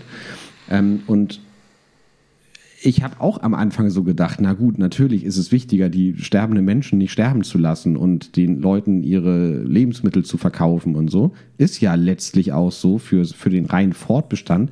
Aber ich glaube, dass man die Bedeutung von Kultur und Musik und Konzerte und Kunst und so weiter gar nicht hoch genug hängen kann, damit eine Gesellschaft auch dauerhaft funktioniert. Ich glaube, wenn du das komplett wegsubstrahieren würdest, dann würde so viel verloren gehen und so viel mehr mehr Leid sich ausbreiten. Äh, und deswegen ist es unfassbar wichtig, dass es sowas gibt. Was denkst du darüber? ähm, also zumindest im, im, Bereich des Konsens kann ich schon mal sagen, ich kenne solche Momente. Ich habe die früher immer perfekte Momente genannt. Ja. Wirklich im Sinne von, da ist gerade, also ich bin 0,0% esoterisch. Und EsoterikerInnen würden das jetzt mit irgendwelchen fließenden Energien und äh, sonst was für Sachen bezeichnen. Ähm, ich glaube, das hat ganz viel mit, mit, mit gemeinsamer Wahrnehmung einfach zu tun und mit, mit Einigkeit und nonverbaler Kommunikation und einem Gemeinschaftsgefühl, das aber auch erklärbar und nachvollziehbar ist und eben nicht metaphysisch, sondern einfach physisch. Äh, nichtsdestotrotz ist die Wirkung genauso, nämlich dass es einen wirklich umhaut und dass man das Gefühl hat, hier steht gerade die Zeit stehen, hier ist äh, gerade was ganz Besonderes los, hier ist eine, eine wahnsinnige Positivität im Raum oder ein, ein, Gefühl von Glück und Ausgelassenheit und äh, man kann da sein, wie und wer man ist und äh, teilt das mit so vielen Leuten, die man gar nicht kennt. Und das löst ganz viel in einem aus das ist toll und äh, je mehr man das erlebt und je weniger man das beschreiben muss, umso besser. Ähm, ich habe solche Momente in ganz verschiedenen Arten erlebt in meinem Leben. Das kann, können Naturerlebnisse gewesen sein. Das kann äh, ein Moment sein, in dem ich etwas verstanden habe, als ich ein Buch gelesen habe. Oder ähm, es kann auch in Gesprächen sein, dass man in irgendeinem Moment irgendwo sitzt mit jemandem und es kommt alles zusammen. Aber tatsächlich auch ganz viel über Konzerterlebnisse. Da kenne ich das auch sehr intensiv her. Ich weiß, das einer der ersten Momente, die ich so hatte, war, als ich auf äh, einem meiner ersten Fest, auf meinem ersten Festival war, dem Hurricane 2001 und The Offspring ausgerechnet of all the bands live gespielt hat. Und damals war ich da voll into it und wollte die unbedingt sehen. Und es war relativ spät. Wir waren irgendwie spät dran. Ich bin da mit meinem guten Kumpel zusammen hingegangen und es hatte schon angefangen und wir kamen und kamen. Es war so eine Erwartungshaltung. Und ähm, dann waren wir endlich an der Masse und dann war irgendein Song gerade, wo alle angefangen haben zu springen und vor uns dann 40.000 Leute, die auf und ab gesprungen sind. Und in dem Moment hatte ich wirklich das Gefühl, hier ist gerade hier, hier ist gerade die Zeit wirklich stehen geblieben. Ich kann, wie in so einem mhm. Film, weißt du, wo du einfach durch die Menschen dann so durchgehst. Wie in diesem schrecklichen ja. Video von äh, Silbermond. Ähm, ja, also das finde ich, kann man feiern und das sind auch Momente, von denen man sich, die man immer wieder erleben möchte und sie sind aber nie vorhersehbar und planbar. Und das macht sie auch wunderbar. Und sie sind ganz flüchtig und trotzdem erinnert man sie ewig. So. Ich könnte mir fast sogar vorstellen, dass wenn man sie einplant, dass sie dann weniger gut funktionieren. Ja, aber man kann sein Leben so gestalten, dass die Wahrscheinlichkeit, dass man solche Dinge erlebt, steigert. Indem man sich in Situationen begibt, in denen so etwas passieren kann. Und indem du auch deine Antennen dafür ausfährst, dass ja. du dich gerade in einer solchen Situation befindest und man dann nicht einfach nur stumpf vorne auf die Bühne guckt und sein eigenes Ding macht, sondern auch mal den Blick links und rechts schweifen lässt. Ja, man darf nicht, nicht zu occupied sein mit irgendwelchen anderen Dingen, man darf nicht zu gestresst sein. Das, das ist wie, wie mit dem Ohrwurm. Wie ist das in einem Moment der angespannten Entspannung oder der aufmerksamen Entspannung oder so ähnlich? Du musst Antennen haben, aber ja, also toll ist das. Ganz, ganz wunderbar. Glaubst du nicht an Energie, an, an, an, an, an, an spürbare Energie, die von außen kommt? Nee, ich glaube, Energie ist einfach, äh, wenn man das Energie nennt, ist das ein Zeichen mangelnden Ausdrucksvermögens. Das ich jetzt auch nicht unbedingt kompensieren kann, aber da, da schwingt halt immer, was du gesagt hast, was Metaphysisches mit. Als ob das sozusagen eine, ein Faktor ist, der da ist, aber der nicht so richtig mit unseren Sinnen wahrnehmbar ist, sondern nur irgendwie auf einer höheren Ebene spürbar ist. Ich Und glaube nicht aber nicht, messbar ist. was? Der nicht messbar ist, genau. Und- Das ja. stimmt. Also das, was man erlebt, ist, glaube ich, nicht messbar und ist auch nicht reproduzierbar, wie ich eben schon gesagt habe. Aber das heißt nicht, dass es eine andere Form von Sache ist, so wie Magnetismus oder Licht oder Sound oder so, sondern ich glaube, das ist einfach eine Sache, die im eigenen Gehirn passiert. Eine Sache von, von Hormonen und von, von Wiedererkennung und von Emotionen, die was Besonderes in einem auslöst. Und das wird aber zumindest theoretisch nachvollziehbar durch bestimmte Dinge ausgelöst. Durch Erinnerungen, durch Naja. Gerüche, durch was auch immer. Aber, aber du kennst doch sicherlich auch das Phänomen vielleicht, keine Ahnung, vom Fußballspielen oder so, wenn da irgendwie so ein, zwei Leute in deiner Mannschaft sind, du bist eigentlich schon total schlapp und hast, mh, keine Ahnung, das Spiel verloren gegeben oder so. Und da sind ja so ein, zwei Leute, die sich da so rein, reinarbeiten und kämpfen und einen so mitziehen. Ähm, so dass man dann trotzdem nochmal Konditionsreserven äh, entdeckt, die man eigentlich schon meinte, nicht mehr vorhanden zu haben. Äh, Könnte das nicht, also das, was immer alle Fußballtrainer sagen, dass das in den Mannschaften einen Leader braucht? Ja, das, das sind alles Beispiele, auch wenn man zusammen Musik macht und alle merken, ohne sich Es klickt. so, es klickt und alle merken, jetzt wechseln wir in die Tonart oder so und es fu- funktioniert oder das Tempo oder jetzt kommt das Break und alle spüren dasselbe. Ähm, aber das, also es wäre bescheuert, das abzustreiten, dass es das gibt. Weil ich glaube, dass jeder vergleichbare Erfahrungen mal gemacht hat mit Dingen, die man nicht so leicht erklären kann mit Aktion, Reaktion und Wahrnehmung und Handlung. Und dass da, man, man, also mangels Erklärung, was da genau passiert ist, sagt man solche Dinge wie, das liegt in der Luft oder da ist eine Energie im Raum oder so. Aber wenn damit impliziert wird, dass da eine Kraft am Werk ist, die theoretisch messbar wäre, wir es aber nur nicht können, dann bin ich so ein bisschen raus. Also, So was wie will man, Magnetismus vor 500 Jahren. Genau. Also, wa- was will man damit sagen? Und ich glaube, also ich halte es für viel plausibler. Wow. Dass das eine Sache von Emotionen, Hormonen, Erfahrung und so weiter ist. Als dass da irgendeine Kraft ist, die wir nicht wirklich bemerken können, aber die sich auf uns auswirkt. Also, und wenn Also es so du wäre. hältst, Ja. du hältst es für ausgeschlossen, dass es nicht noch irgendwann, dass wir nur einfach nicht die Messverfahren haben, das zu messen. Und also du, du bist du. Ah, weißt du was? Äh, Nee. du, du, du, du zeigst dir gerade was, zu dem ich selber in ganz vielen äh, Momenten neige, in Bezug auf Stand der Wissenschaft, äh, irgendwie zu denken, man sei so am Ende einer Nein, Entwicklung. nein, nein. Das, das, nein, das meine ich natürlich nicht. Ähm, also ich. Das ist ja völlig klar. Das ist, mit dem Magnetismus ist ja ein gutes Beispiel. Dinge, die wir sozusagen früher nicht erklären konnten und irgendwann wurden sie messbar gemacht durch technischen Fortschritt. Und natürlich gibt es da noch sehr viele Dinge, gerade was das Weltall angeht oder alle möglichen, auch Physik, Basic Physik, ähm, die, die, denen wir uns annähern, aber die wir noch nicht wissen können.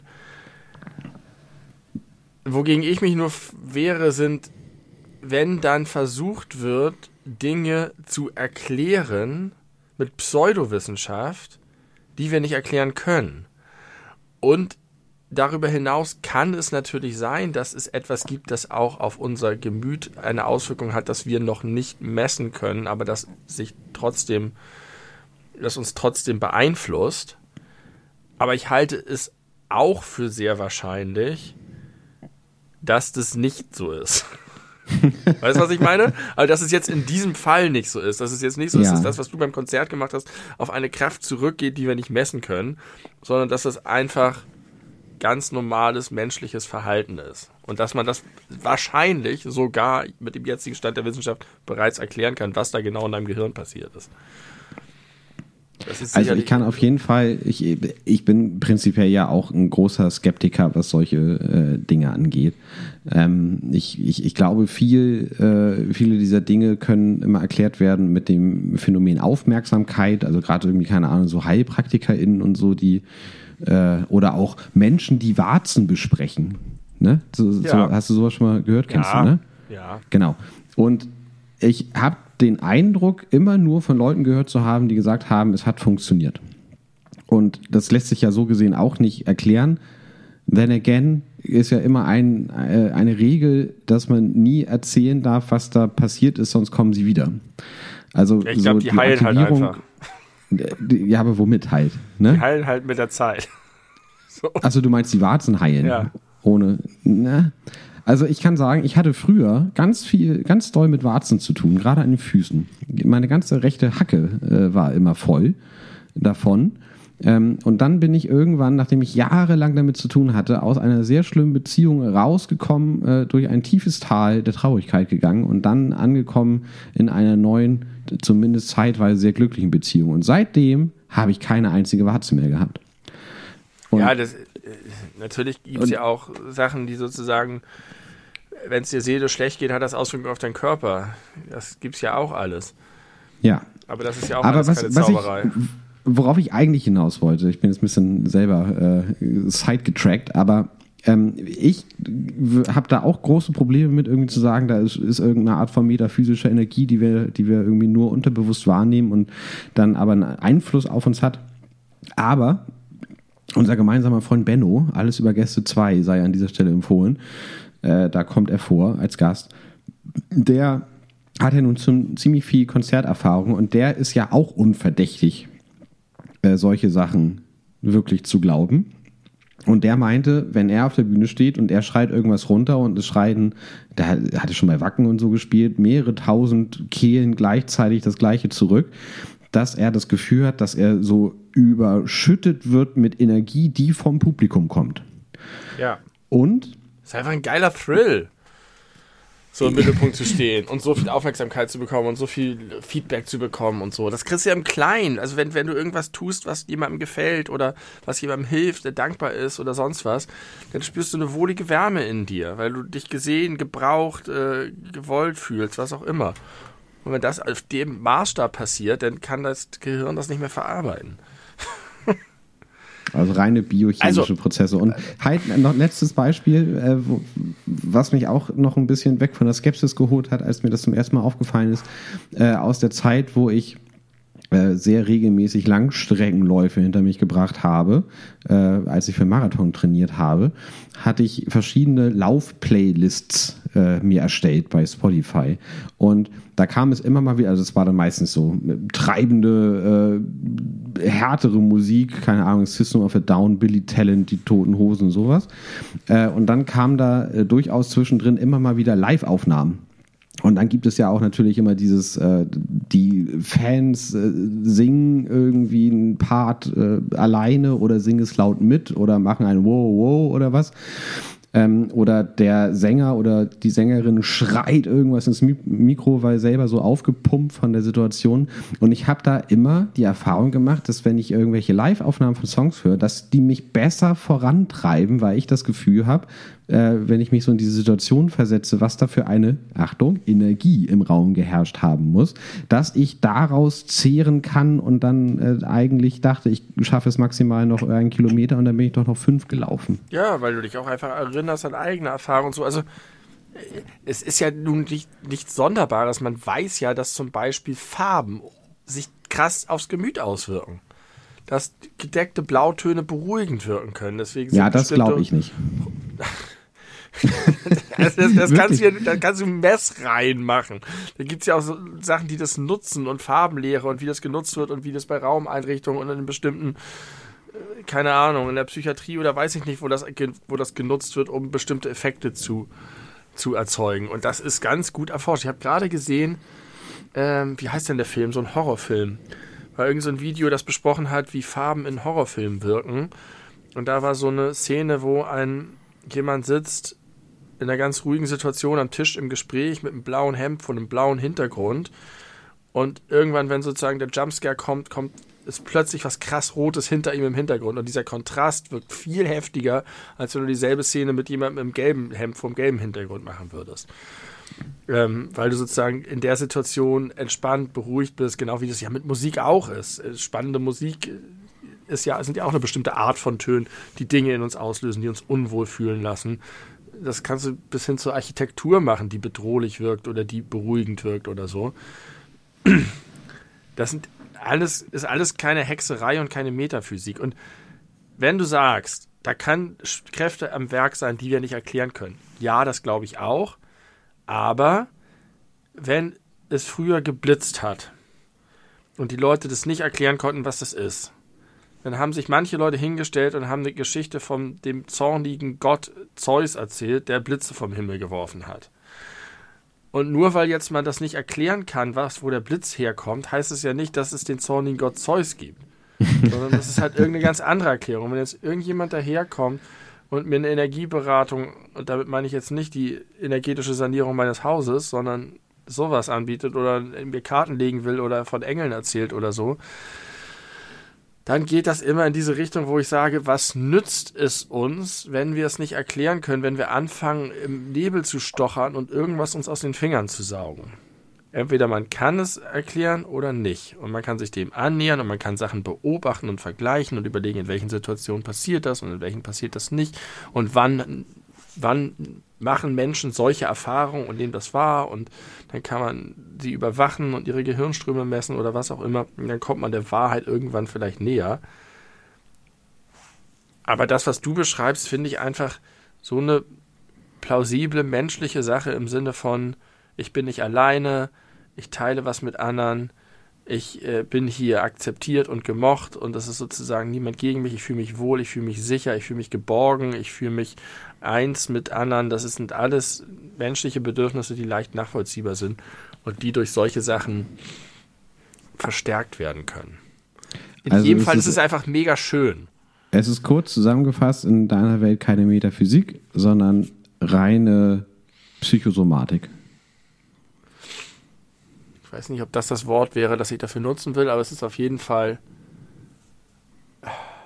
aber ist es ja, weil du ja, äh, ja, die ganze Zeit sagst oder Beispiele nennst, wie, dass man sich wohlfühlt, dass man sich verstanden und gesehen fühlt und äh, irgendwie mit einer Positivität, Positivität konfrontiert wird. Und daraufhin sorgt es dafür, dass es einem körperlich gut geht und man energiereicher ist.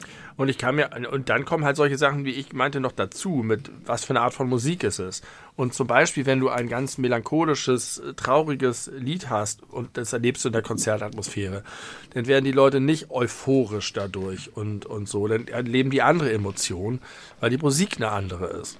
Und das muss halt auch stimmig sein. Und wenn der Frontman oder die Frontfrau im richtigen Moment die richtigen einpeitschenden Dinge sagt, wenn gerade sowieso schon alles so kocht, ähm, dann verstärkt sich das. Deswegen ist es auch die große Kunst, das zu können, dass, dass äh, ähm, du das nicht irgendwie durchbrichst oder die Energie fallen lässt, wenn ich das Wort jetzt auch benutzen darf. Ähm, und dass das steuerbar ist von Menschen und, und häufig instinktiv, aber auch mit Erfahrung, spricht auch dafür, dass es nicht so weit weg ist von dem, was wir verstehen und kennen und erklären können. Und es ist ja irgendwie dann doch reproduzierbar. Also nicht in dem Sinne, dass es planbar ist, aber dass es immer wieder kommt, kann dieses Gefühl. Aber trotzdem hört man immer wieder von, von irgendwelchen Künstlern, die auf welcher Art auch immer von Tour sind, dass äh, sie in verschiedenen Locations oder in verschiedenen, mit verschiedenen Publikum kümmern, wie äh, Farin Urlaub sagen würde, äh, verschiedene Erfahrungen machen und dass dann auch häufig so lokale Unterschiede festzumachen sind, dass die Leute im Norden vielleicht eher ein bisschen zurückhaltend sind und im äh, Osten kritischer oder keine Ahnung, das ist einfach random, keine Ahnung. Aber sowas hört man ja immer wieder von Menschen, die es auch ganz gut beurteilen können. Äh, das finde ich auch interessant. Und dann verändert sich, also auch wenn du an einem oder an zwei Abenden exakt die identische Art von Show machst, hast du ja trotzdem nicht zweimal die identische Art von Show. Nee, aber nicht, weil eine andere Energie durch den Raum fliegt sondern das ist doch eine Wechselwirkung von all den Leuten, die da drin sind. Und das ist eine Frage von Prägung und Kultur. Und wenn du sozusagen gewohnt bist, dass äh, du dich bei einem Konzert entsprechend verhältst, an manchen Orten ist es sozusagen eher Usus und die Leute sind ja Gewohnheitstiere und fallen da damit rein. Es ja, gibt ja immer nur wenige, ich sag mal, VortänzerInnen und der Rest macht dann mit. Und wenn es halt üblich ist, dass die Leute eher verhalten klatschen oder jubeln oder so, dann bist du nicht derjenige, der dann plötzlich, sondern lässt sich dann mitreißen von den anderen, weil dann die Hemmung fallen ist, gleich zu tun. Und genauso entsteht dann zwischen den Leuten auf der Bühne und vielleicht sind die auf der Bühne, das merkt man ja auch, haben einfach einen anderen Tag. Das, das kennen wir von uns. Es gibt manchmal, wir sind hier zu zweit im Keller ohne Publikum und heftige Energie. Und es gibt Tage, an denen wir viel besser spielen oder es als viel besser empfinden oder viel mehr Energie dabei haben als an anderen Tagen. Ohne heftige Energie gibt es Tage, wo wir mehr Energie haben als an anderen Tagen. Ja. Okay, ja, das ist also jetzt äh, ein, Teekesselchen, ein Teekesselchen in dem Zusammenhang. Ja, ich glaube nicht, dass es ein Teekesselchen ist, aber gut. Äh, dann, wir werden es wir nicht, nicht herausfinden. Vielleicht kommt es ja noch in unserer Lebensspanne, dass es doch nochmal irgendwie nachgewiesen werden kann, dass ein, einer mit, vielleicht hat es ja auch, das kann ja, das schließt es ja nicht aus. Ne? Es kann ja auch sein, dass irgendwie, keine Ahnung, die durchschnittliche Hormonkonzentration des Publikums äh, andere äh, Botenstoffe ausstößt, Pheromone, whatever, äh, als wenn die eher äh, nicht so gut eingestellt sind im Durchschnitt und man das auch unterbewusst wahrnimmt. Man so wie man ja auch weiß, dass man ein Immunsystem eines potenziellen äh, Fortpflanzungspartners erschnuppern kann, ohne dass man genau weiß, wie das funktioniert. Ja, aber das ist doch genau das. Also äh, was ich ja nur abstreite, ist, dass da sozusagen irgendetwas unabhängig von den Menschen durch den Raum wabert, was die Menschen beeinträchtigt. Aber das habe ich also, auch nie behauptet, dass es unabhängig von den Menschen ist. Ja, aber alles, also eine, eine sozusagen eine dritte Sache, aber alles andere ist doch völlig plausibel von dem eigenen Erfahrungshorizont. Und es ist doch ganz, ganz oft so, auch bei vielen, vielen Leuten, dass es von einzelnen Leuten abhängig ist. Du kannst eine große Menge an, an Leuten haben und wenn die eine Person fehlt, die dafür sorgt, dass der, der Funken überspringt und dass die Stimmung steigt, dann ist der, fällt der Abend so oder so aus. Und äh, wenn da jetzt eine Band ist, die mit Einzelnen irgendwie so harmoniert, wie du auch mit Leuten, es gibt, gibt, Leute, die lernst du kennen und triffst sie und gehst mit ihnen ins Reden und du hast das Gefühl, du redest aneinander vorbei. Du findest nicht die gleiche Ebene, die gleiche Wellenlänge, es klickt einfach nicht. Es passt nicht zusammen und das gleiche ist da ja auch denkbar. Wenn da aber eine Band ist und da sind einfach ein paar Leute im Publikum, die sie, die irgendwie drauf abgehen und anspringen, dann können die wieder das weitertragen, in dem Sinne, dass die anderen Leute irgendwie sagen, ach Mensch, komm, das manchmal ist es ja auch einfach eine Entscheidung von einem, ob du dich darauf einlässt oder nicht. Und wenn du das Gefühl hast, hier wird gerade, werden gerade die Hürden für mich gesenkt, mich, mich gehen zu lassen, dann geht das plötzlich los und dann brennt das durch das ganze Publikum. Du denkst, was ist denn hier plötzlich los in dem Publikum? Es geht ja mega ab. Ich finde das. Aber ich habe ja eh schon vor einer halben Stunde oder so gesagt, das Schönste daran ist, nicht so viel darüber zu reden, sondern es zu genießen. Und ich habe das Gefühl, selbst wenn da etwas wäre, was wir nicht erklären können, was aber da ist und theoretisch erklärbar wäre für ein höher entwickeltes Wesen, haben wir nicht zwingend was davon. Und wir können es einfach genießen und das ist das Schöne daran. Und jeder weiß, was gemeint ist. Das glaube ich nicht. Das glaube ich nicht, okay, dass es jeder vielleicht weiß. weiß nicht jeder, was gemeint ist. Aber viele, viele, viele Menschen. Sonst würden so viele, nicht so viele Menschen diese Art von Erfahrung suchen, sonst wären Konzerte auch nicht so ein Ding glaube ich. Meine Ursprungsaussage war ja aber auch die Wichtigkeit der Kulturbranche hervorheben mhm. zu wollen. Hast du dazu noch was zu sagen? Das, wäre jetzt der, der kontroversere Teil. Bei dem anderen dachte ich, kontroverser. Ist, da bin ich uns, sind wir uns voll einig, weil ich das auch kenne und auch so geil finde und so genieße und das so, so wertschätze. Ach, bei der Wichtigkeit der Kulturbranche denke ich manchmal, dass das genau das, was du gesagt hast, da werden alle und ich auch erstmal schnell zustimmen und immer sagen, ja, das ist richtig, genau, das ist total wichtig. Aber wenn ich ganz ehrlich bin, glaube ich das nicht. Also, ich glaube, dass Kultur wichtig ist und ich kann verstehen, welche Funktion sie erfüllt. Aber gerade das, was du beschrieben hast mit, also ich frage mich, ob sozusagen diese Erfahrung, die du beschrieben hast, mit dem, dass du beim Kraftclub-Konzert gemacht hast, das ist für mich eine Sache, die eher Kühe als Schwarzbrot ist, wenn du weißt, was ich meine. Ich weiß, was du meinst. Das also, ist etwas, was das Leben lebenswert macht und was es irgendwie äh, ganz besonders macht und wofür, also was auch dabei helfen kann, zu sagen, ich bin bereit, auch alles mögliche andere zu machen und meinen Teil beizutragen und mich mit meinem, meinem Alltag abzuplagen oder so, weil es diese Dinge im Leben gibt, auf die ich, äh, für die ich brenne, auf die ich hinarbeite, die es, die das Leben lebenswert machen, sag mal so. Ähm, aber gerade darum habe ich das Gefühl, dass es einen anderen Stellenwert hat und deswegen nicht so systemrelevant ist wie der Rest. Denn wenn du eine von, also wenn du eine in meiner Sicht wirklich systemrelevante Sache wegnimmst, ist es sehr viel schneller vorbei mit der Gesellschaft und dem Leben, als wenn du das andere wegnimmst. Wenn du auf Dauer komplett, und dann ist immer auch die Frage, also das Argument, was du gebring, gebracht hast, wird häufig dafür benutzt, um irgendwelche Subventionen zu rechtfertigen oder zu rechtfertigen, warum man eine Milliarde Opern und Theater und sonst was alles noch dabei hat. Aber mein Begriff von Kultur ist nicht so sehr an diese ganzen Institutionen geknüpft, sondern kann halt überall entstehen und kann im ganz Kleinen und also für mich sind Menschen Kulturmenschen. Und es ist wichtig, dass es dafür Räume gibt und Geld gibt und Strukturen gibt, dass das entstehen kann, dass Leute davon leben können. Das ist sozusagen politisch alles richtig, aber ich würde trotzdem, habe ich das Gefühl, macht man schnell den Fehler, alles zu systemrelevant zu erklären. Denn überall gibt es sozusagen eine Gruppe von Leuten, die sagen, wir sind davon abhängig, das ist wichtig, weil das äh, leistet einen Beitrag. Und sei es, dass immer noch irgendwo Latein gelernt wird, weil keine Ahnung, oder äh, es gibt sozusagen für, oder Pferderennen, warum brauchen wir eigentlich so, so viel, so viel Pferdesport, so ein Quatsch. Aber dann sagen, hast du auch Leute, die sagen, das ist total wichtig, weil, und irgendwann wird es da schnell dünn. Und dieses Verteidigen einzelner Institutionen und jetzt die, diese Konzerthalle muss sein und dieses Stadtteilzentrum muss sein und diese Staatsoper muss sein, damit tue ich mich ein bisschen schwer. Würdest du eher Live-Konzerte oder Banksy verbieten? Warum muss ich denn eins von beiden verbieten? weil sonst die, weil wir, wir haben nur noch Geld für eins von beiden. Banksy kriegt keine Kohle von uns. Eine hypothetische Frage.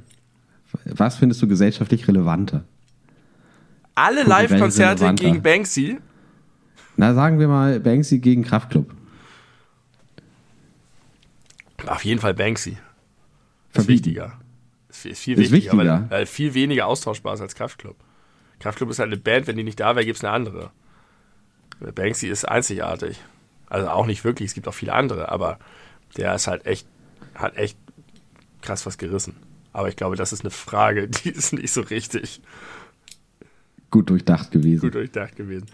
Ähm, ja, weiß nicht, das, hat, das sind so ein paar Gedanken, die mir manchmal kommen, so, gerade weil sich da immer alle so einig sind, denke ich da manchmal, ach Mensch, man, man darf auch nicht zu hochstapeln, sage ich mal.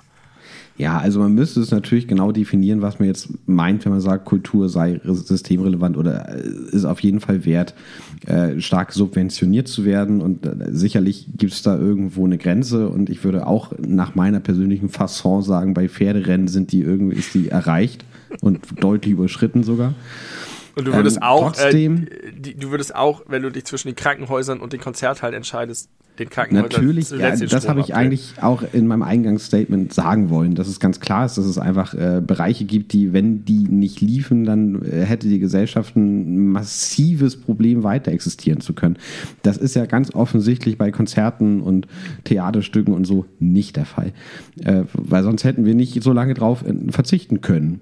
Oder Live-Sport, ne? Geisterspiele in der Bundesliga oder so.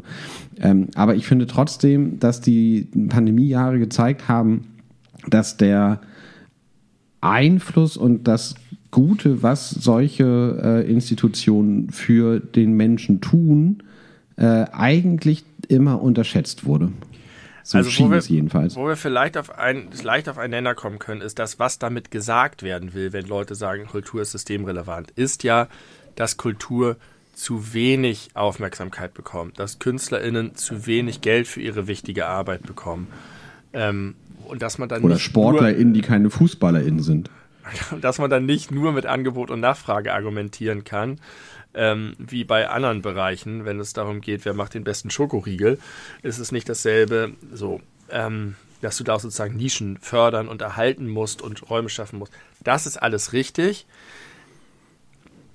Ähm, für mich ist manchmal dann eben nur die Argumentation, deswegen, das, das meine ich mit Hochstapeln, dass man da vielleicht die falschen Argumente benutzt, mit denen man dann eher dafür sorgt, so, äh, weiß ich auch nicht. Und das andere, was ich gesagt habe, und das ist eigentlich das, was mich überrascht hat, ich war, also ich habe total doll die Überzeugung, dass Kultur extrem wichtig ist und hätte immer gesagt, wenn wir in einer Situation wie in einer Pandemie sind und die Leute können sozusagen nicht mehr rausgehen, ist das extrem schlimm.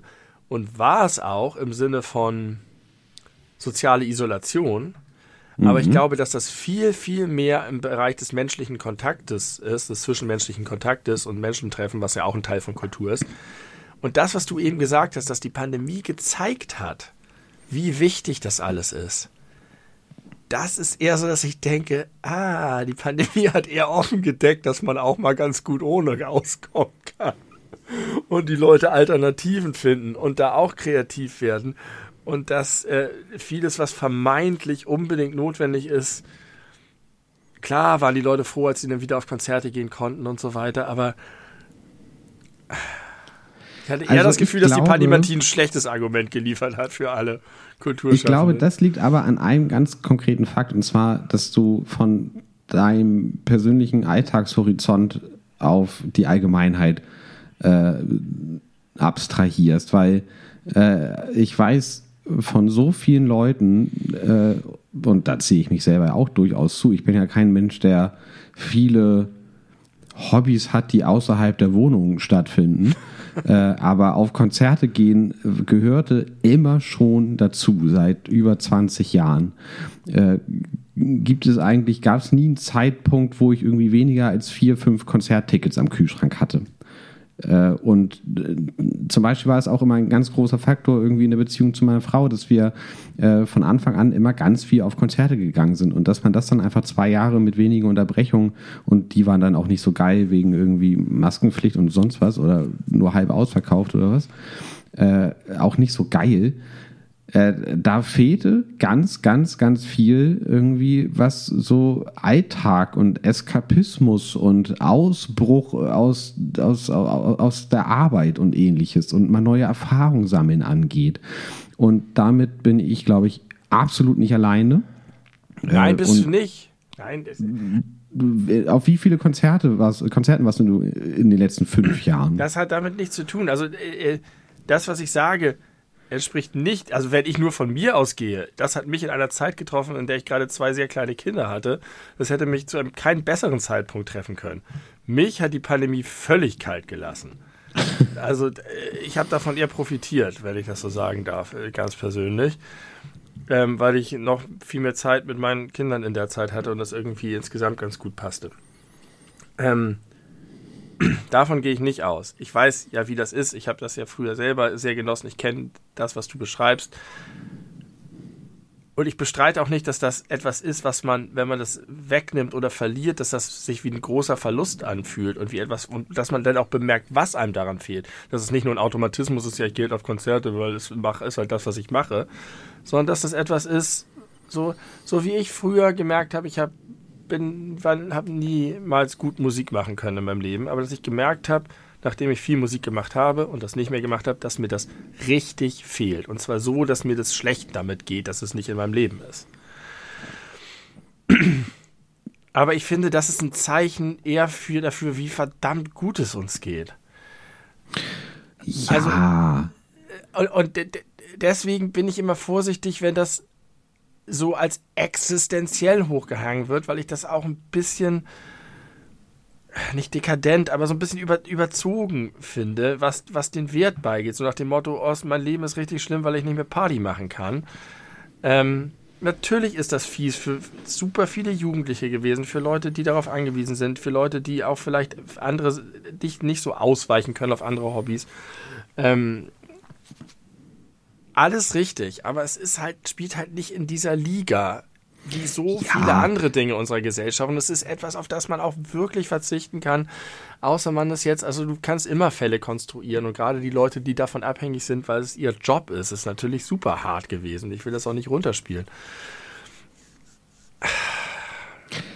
Aber das ist ja ein Totschlagargument zu sagen, äh, wenn man das, also dass es im Grunde ein First World Problem ist. Natürlich ist es das. Ich habe gestern einen Bericht gesehen bei Dreisat äh, aus Pakistan, wo in irgendeinem äh, armen Dorf mitten in der Pampa äh, eine wahrscheinlich klimawandelbedingte Umweltkatastrophe, eine heftige Überschwemmung äh, war und die Leute da aus ihren Häusern, Häuserdächern, von ihren Häuserdächern runtergerettet werden mussten und die wurden an eine nahegelegene, nicht unter Wasser stehende Autobahn gebracht und seitdem kümmert sich niemand um diese Leute. Die mussten sich irgendwie ihre eigenen äh, Unterschlupfe bauen, äh, die äh, baden, pinkeln und kacken alle in denselben Fluss, der da ist. Und niemand kümmert sich um die. Natürlich ist denen scheißegal, dass da gerade keine Konzerte stattfinden. Und die würden sich wundern darüber, wenn sie wissen, wie fast für Millionenprogramme zur Rettung von Kultureinrichtungen, die kein Mensch geht, Richtig. auch außerhalb von Pandemiezeiten. Das kommt ja auch noch dazu, wie viel Kulturförderung es gibt für Sachen, die einfach nicht in Anspruch genommen werden, einfach weil sie eine Lobby haben. Aber das ist ja das Schöne. Es ist ja jetzt also unser First World Problem ist ja jetzt tatsächlich, dass wir damit umgehen müssen, dass wir solche Entscheidungen treffen müssen, weil die Kosten durch die Krisen gerade so hoch sind, müssen wir uns entscheiden, retten wir diese Kultureinrichtung oder lassen wir sie den Bach runtergehen. Ja, jetzt ist es tatsächlich ein First World Problem, vorher war es First World. Genau, völlig richtig.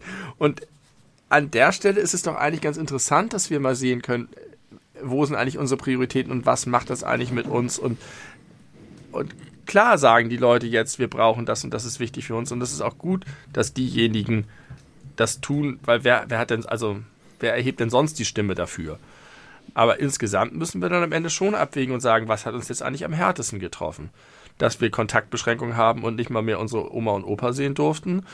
Äh, das, so, was ist schlimm ist. Die Maske schlimm ist, dass wir nicht zum Konzert gehen können, schlimm. So, das sind ja, plötzlich muss die Gesellschaft sich mit all diesen Sachen beschäftigen und das mit sich aushandeln. Ja. Und alle Leute sehen das auch unterschiedlich, weil es Leute gibt, die sagen, wieso geben wir in dieser Zeit Millionen aus, um Kinos zu retten? Wer braucht denn Kinos? So, nach dem Motto. Und andere sagen, Kino ist Kultur, das ist extrem wichtig für uns. Die, der deutsche Film darf nicht sterben. Ist doch schon ganz spannend alles, oder nicht? Ist es, definitiv. Und am Ende, was du persönlich von, von ja. allen Einschränkungen waren die fehlenden Konzerte für mich die mit Abstand schlimmste. Ja, und du gehst da aber natürlich auch von dir selber aus. Ein bisschen. Na klar. Äh, deswegen ja, ganz findest toll. du, dass die, der Pferdesport sterben sollte. Da bin ich auch ganz bei dir, und zwar subjektiv wie objektiv. Ähm, ja, warum ist da eigentlich nichts passiert, nachdem da bei der Olympiade das Pferd gezüchtigt wurde? Ist passiert. Die, äh, aus Fünfkampf wurde das rausgenommen. Mein aus dem Glück. offiziellen Fünfkampf. Deswegen gibt es jetzt, glaube ich, einen normalen Hochsprung oder so. Keine Ahnung. Gerade letzte Woche oder so. Wirklich getroffen hat die das wahrscheinlich auch nicht. Naja, doch. Also wenn aus dem Fünfkampf der Pferdesport äh, oder Springsport entfernt wird, ist das, glaube ich, schon für die Leute, die sich darauf spezialisiert haben, äh, schlimm. Wahrscheinlich. Auch für die Pferde. Und für die Pferde ist es gut. Denke ich mal. Ich glaube, in Hamburg wird gerade ganz viel, ganz viel Geld irgendwie eine neue Rennbahn gebaut oder saniert oder irgendwas. Das ist alles nicht nachvollziehbar für mich. Nee, für mich auch nicht. Vor allem haben wir doch schon zwei. Ja. Naja, okay, lass uns das mal kurz hier abschließen. Ähm, ich äh, möchte kurz noch eine, äh, eine Angst von mir präsentieren. Und zwar ist es diesmal keine soziale, sondern eine technische. Kennst du diese Explosionsfahrradhelme? Na, nein. Also, so heißen die nicht. Ich, ich Du glaube, die meinst die, die sich aufpusten? ja, diese Fahrradfahrer-Airbags. Wie ein so. Airbag, ja. Hast, äh, kennst du die? Also Und nur, hast du schon mal. ich habe sie noch nicht in Aktion gesehen oder auch nur so gesehen. Ich kenne sie nur als Konzept. Okay. Ich äh, sehe immer mehr Leute, die mit solchen Sachen durch die Gegend fahren. Und als ich mir vor einiger Zeit selber einen Fahrradhelm gekauft habe, habe ich äh, die Dinge auch gesehen, aber die kosten, glaube ich, pro Stück 240 Euro oder so, die sind super teuer, äh, aber wohl ja ganz gut. Und äh, als ich äh, noch vor meinem Urlaub äh, war ich in einem, äh, in einem Kurs zum Unterricht und habe gesehen, dass eine Auszubildende so ein Ding bei sich auf dem Tisch liegen hatte. Also die war offenbar mit dem Fahrrad und statt einem Fahrradhelm hat sie halt dieses Teil. Und das ist ja so eine, so eine Halskrause, für die, die es nicht kennen.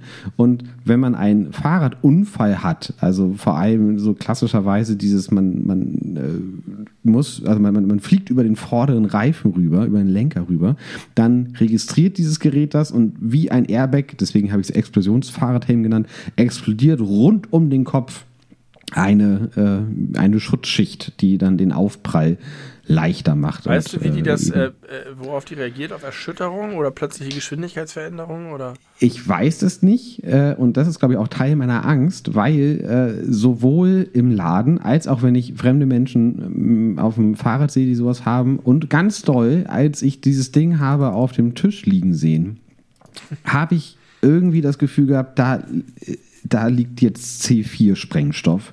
Und wenn das irgendwie einen falschen Impuls kriegt, dann explodiert das und ich erschrecke mich ganz doll. Du hast Angst vor Und- dem Erschrecken. Ich habe Angst vor dem Erschrecken. Ich glaube ja nicht, dass da durch, also ich meine, das ex, also das passiert ja direkt neben dem Kopf, wenn das denn ausgelöst wird im, im, im Unfallfall. Aber trotzdem knallt das ja mit Sicherheit. So ein Airbag knallt ja, glaube ich, auch. Hast du schon mal gesehen, dass ein Airbag ausgelöst wurde? Schon mitbekommen? Ich auch nicht. Mich interessiert das alles sehr. Ja, vielleicht kann sich dazu mal irgendjemand äußern. Der oder die Glaubst du schon mal ein wirklich, das Airbag. knallt? Ja, glaube ich schon. Wenn Ich du dir nicht, Videos davon anguckst, das, also es funktioniert ja tatsächlich über eine buchstäbliche Explosion, sonst wäre es ja überhaupt nicht schnell genug.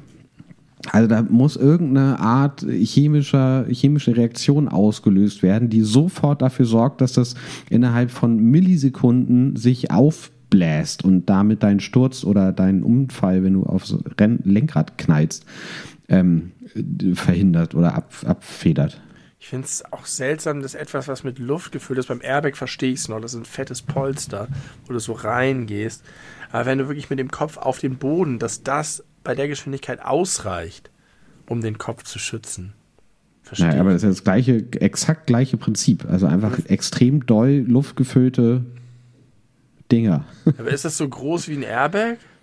Also ist das so richtig so um deinen Kopf rum? Immer Ja, gedacht, das ist geht, so es geht Fahrradhelm. einmal, äh, einmal, einmal wie so ein, wie so ein Helm äh, mit so einer, jetzt muss ich mal schätzen, vielleicht so 10 Zentimeter dicken Schicht, die extrem doll mit Druckluft Ah ja, gefüllt sehr ist. prall wahrscheinlich, okay.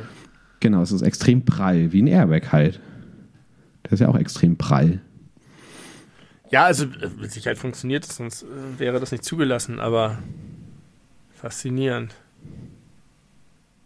hätte Aber ich glaube, Sorge, dass, da das irgendeine. Form von, von Explosion passieren muss. Und die Angst hätte ich halt auch, wenn ich mit so einem Ding durch die Gegend fahren würde.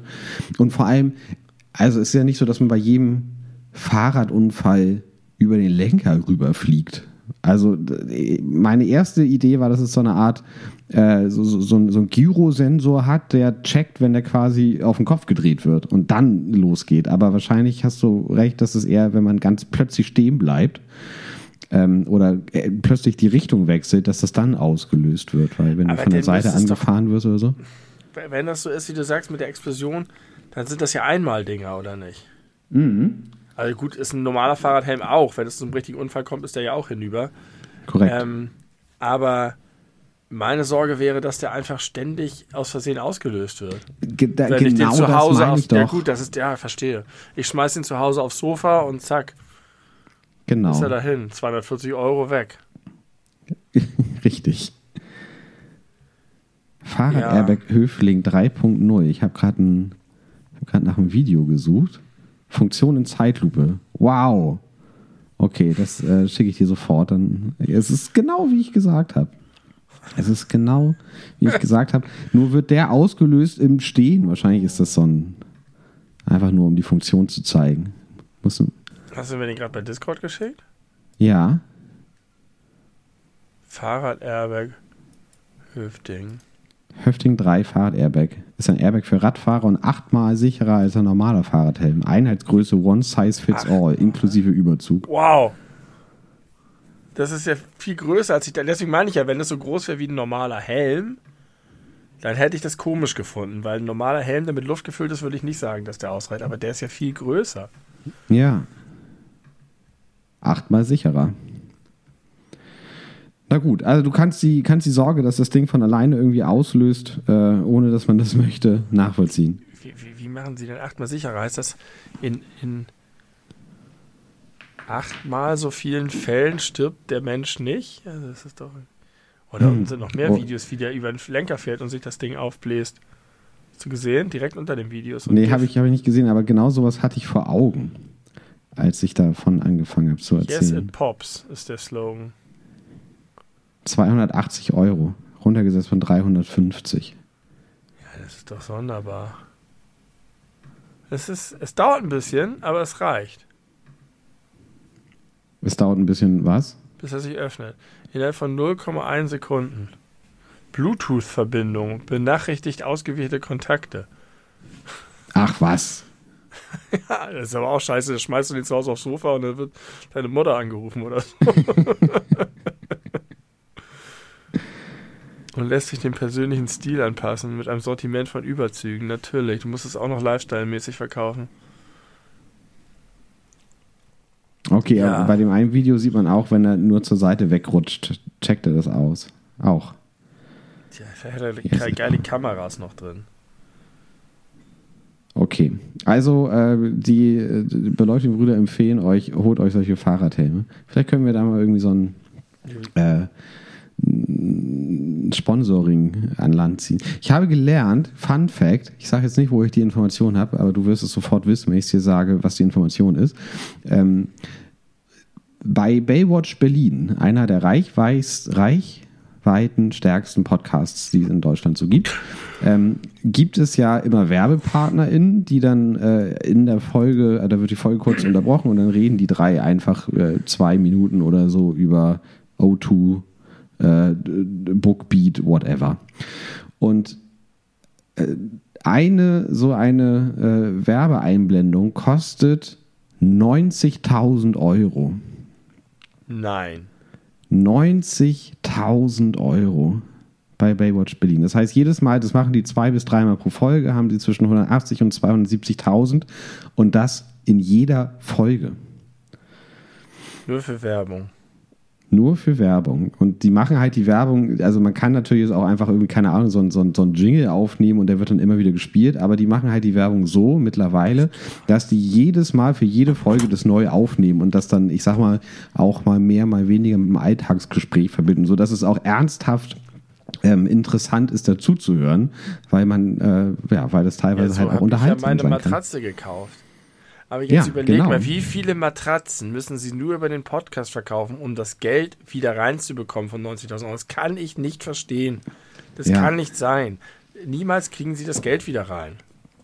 Na, die werden sich da schon, also das werden die schon ausrechnen.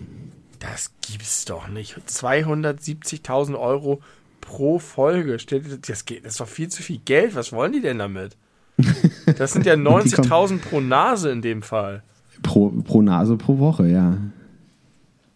Also natürlich wird das auch sicherlich mit in die Produktion und sowas gesteckt, ne? Aber auch da habe ich Wie gelernt, teuer ist es denn, einen fucking Podcast zu produzieren? wenn du erstmal alles hast, wahrscheinlich nicht mehr so. Aber äh, Klaas Häufer Umlauf ist wohl auch so schlau, dass der nochmal eine eigene Firma gegründet hat, die quasi die Aufträge äh, verwaltet. Also, dass da auch nicht noch irgendwie so ein Zwischenhändler ist im Sinne von, hey, wir haben hier einen Podcast, Marketingabteilung XY, kümmere dich mal bitte drum, dass wir was an Land kriegen und krieg dafür deinen Fair Share ab, sondern die gehört ihm halt auch. Also wird äh, einfach 100 Prozent äh, in Klaas Häufer Umlaufstasche laufen oder in die von den dreien. Dazu kommen noch die Erlöse einfach ganz normal über die Folgen, über die Klicks. Ja, da weiß ich ehrlich gesagt nicht bei so nicht exklusiven Podcasts, also die du quasi überall hören kannst. Es gibt ja die Spotify-exklusiven wie Gemischtes Hack oder Fest und Flauschig. Da äh, kriegen die ja quasi Verträge, äh, die über mehrere Jahre laufen und kriegen dafür dann entsprechend Geld. Aber ich glaube, so für reine Klicks, einfach nur, da, wenn es gehört wird und man würde keine Werbung dazu schalten, kriegt man, glaube ich, gar kein Geld. Ich glaube, da brauchst du schon die Werbung für. Oder Patreon oder so. Als du vorhin gesagt hast, dass du hier mal gesehen hast, wie ich Sriracha mit dem grünen Deckel drauf mache, das wären einfach schon mal 90.000 Euro gewesen für uns. Nee, weil wir jetzt nicht zwei Minuten darüber gesprochen haben. Das wäre dann ein bisschen 20.000 Euro. Vielleicht wären es 20.000 Euro gewesen von Sriracha. Und die Fahrradhelmfirma äh, Höfding, eieiei. Wir machen das ja alles umsonst. Na, aber wir haben halt auch keine sechsstellige ZuhörerInnenzahl. Ja, komisch. Ja, geht so. so komisch finde ich das eigentlich gar Ich nicht. möchte nochmal einen Shoutout machen an ein Lebensmittel, das underappreciated ist auf diesem Planeten.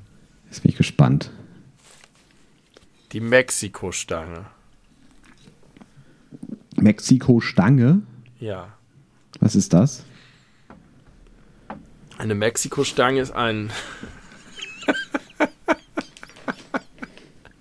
ich wollte gerade Gepäck sagen.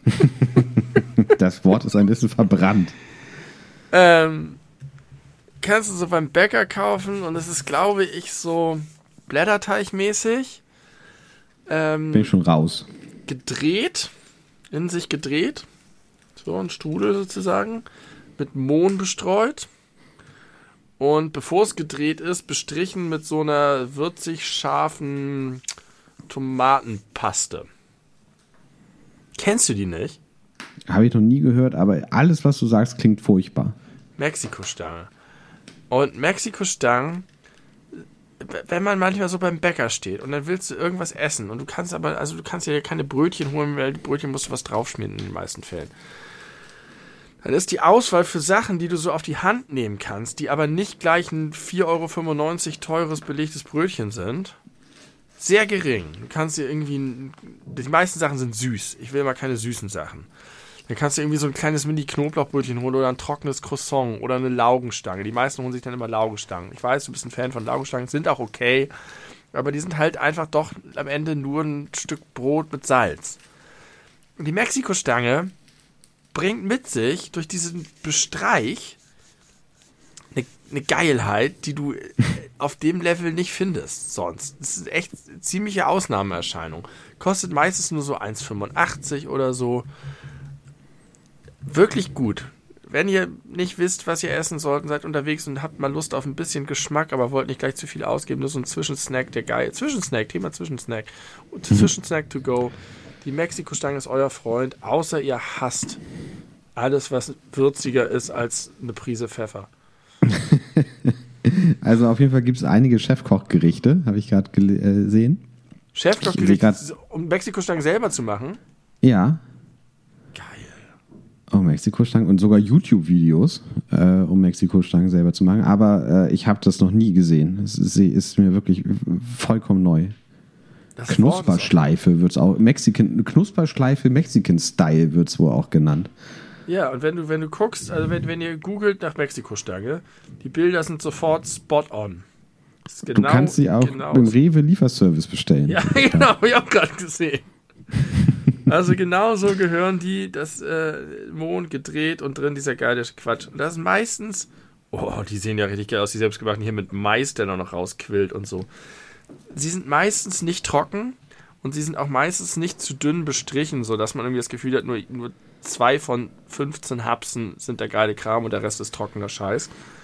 Sondern oft sind die so richtig filled to the brim with goodness. Into the Brim, Filled to the brim.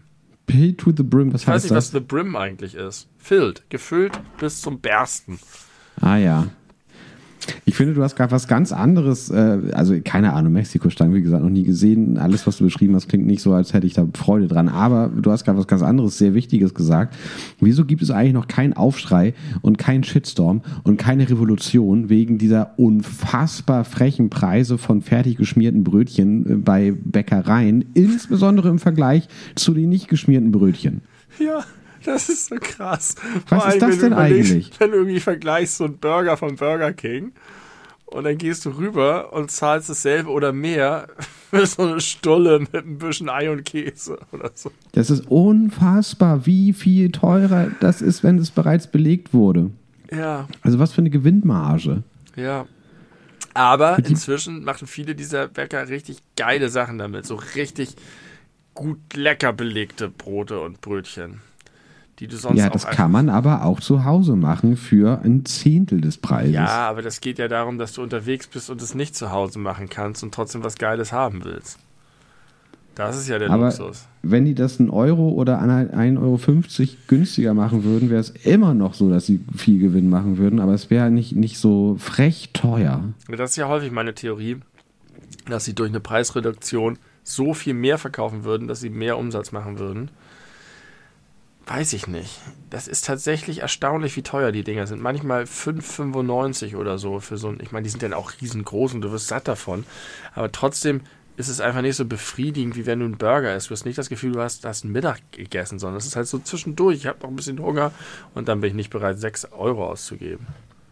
Hast völlig Wie recht. du, so, wie du sukzessive immer teurer geworden bist bei deinen Preisbeispielen. Ach Ja, ich wollte nicht Ich- so knauserig daherkommen am Ende.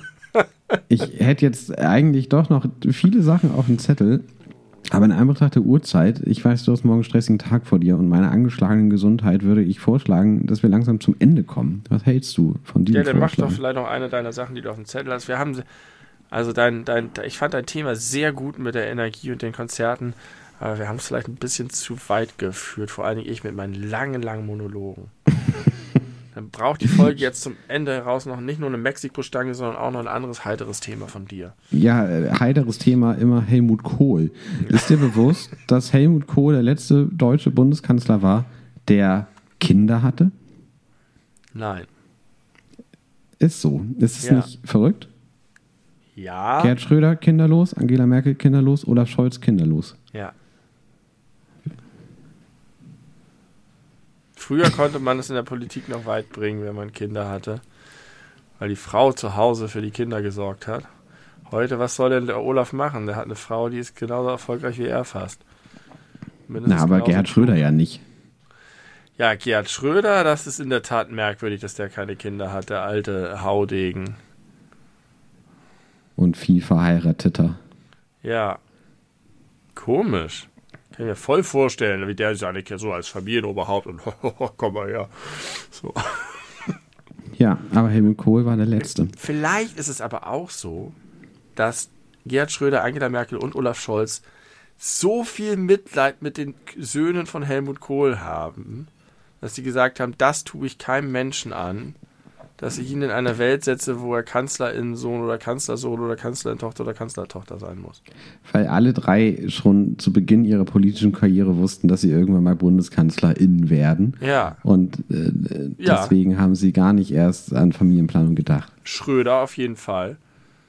Der war fest davon überzeugt. Habe ich jetzt gerade hier gelesen, hier äh, äh, Sunak in Großbritannien hat mit 20 irgendwie allen Leuten erzählt, was seine Steps, nächsten Steps sind und da war auf jeden Fall Premierminister mit dabei.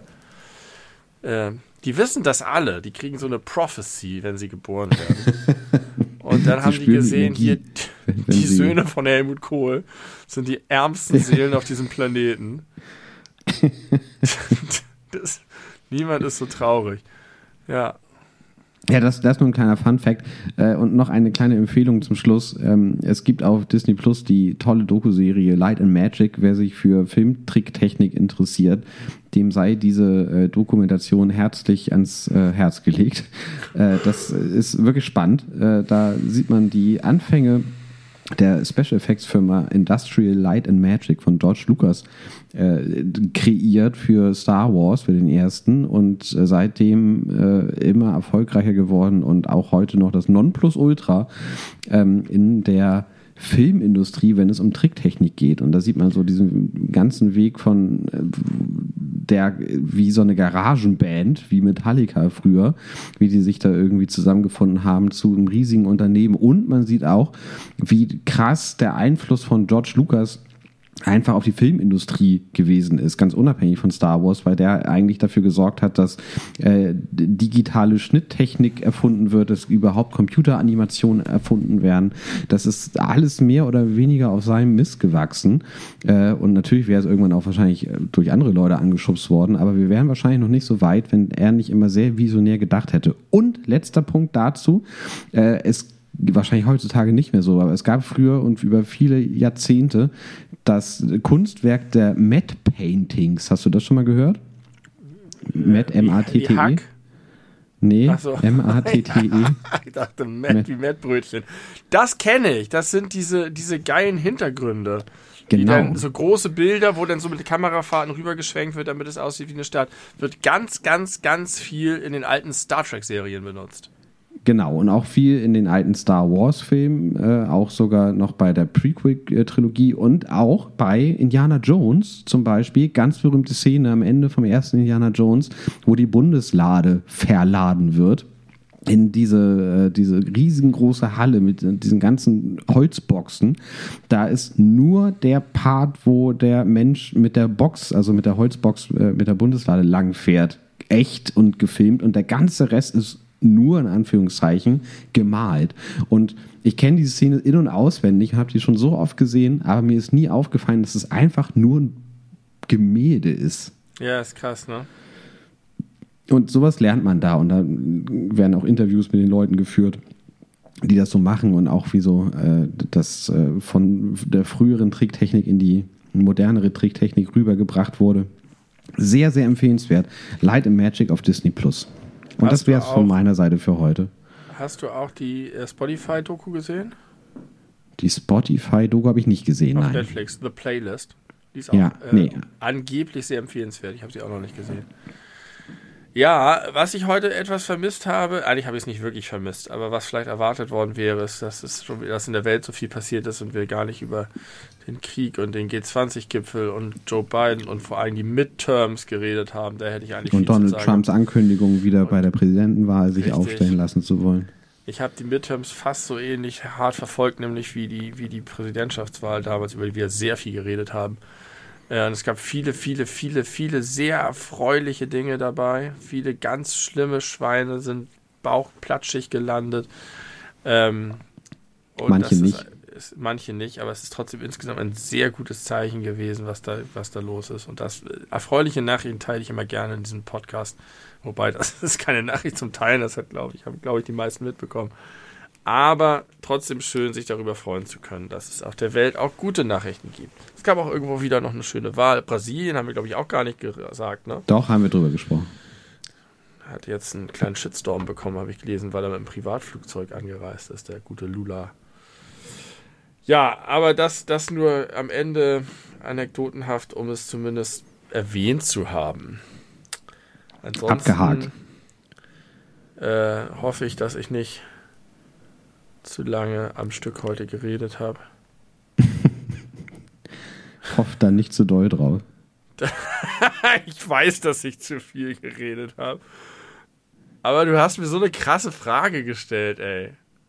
Ob ich magische. Momente kenne und meine Frage zu Kulturförderung und so. Das hat mich tief berührt. Ich hoffe, ich habe jetzt wusste ich nicht. Äh, ausge, äh, ange, angefasst, der genau richtig, der jetzt das Gefühl hat, dass ich auf Kulturförderung scheiße und ignorant bin. Aber das soll so Nein, ich glaube, du hast deinen Punkt klar gemacht und mit äh, vielen Beispielen und äh, umformulierten Wiederholungen unterfüttert. Das ist immer das Problem. Immer wenn ich Angst habe, missverstanden zu werden, fange ich an, sehr, sehr viel dafür zu tun, nicht missverstanden zu werden. Ja, das ist für mich auch nicht einfach, weil ich dich meist beim ersten Mal richtig verstehe. Aber nun kann das ja auch nicht irgendwie extrapoliert auf alle anderen Zuhörenden äh, werden, weil die kennen dich ja nicht schon seit 20 Jahren. Ja, man sollte meinen, es ist ein Wie-Problem, dass ich einfach das nicht hinkriege. Aber es gab oft genug Rückmeldungen, wo ich hinterher gedacht habe, nein, du hast mich falsch verstanden, leider, ich muss das nächstes Mal noch ausführlicher darstellen. Na, und durch deine äh, deinen Umgang damit machst du es auch auf jeden Fall zu einem Mi-Problem. Also von daher hängen wir da gemeinsam drin. Ja, sorry. Sorry an Macht alle nix. Beteiligten. Mach dich jetzt nicht so klein. Es geb- ist ja trotzdem interessant. Gut. Ich gebe noch eine Frage euch mit in die Nacht. Soll ich die Ähm, auch beantworten oder mitnehmen? Im, Im nächsten Podcast kannst du sie beantworten. Oh, okay. Das ist eine poetische Frage. Werden Wolken eigentlich kleiner, wenn es regnet?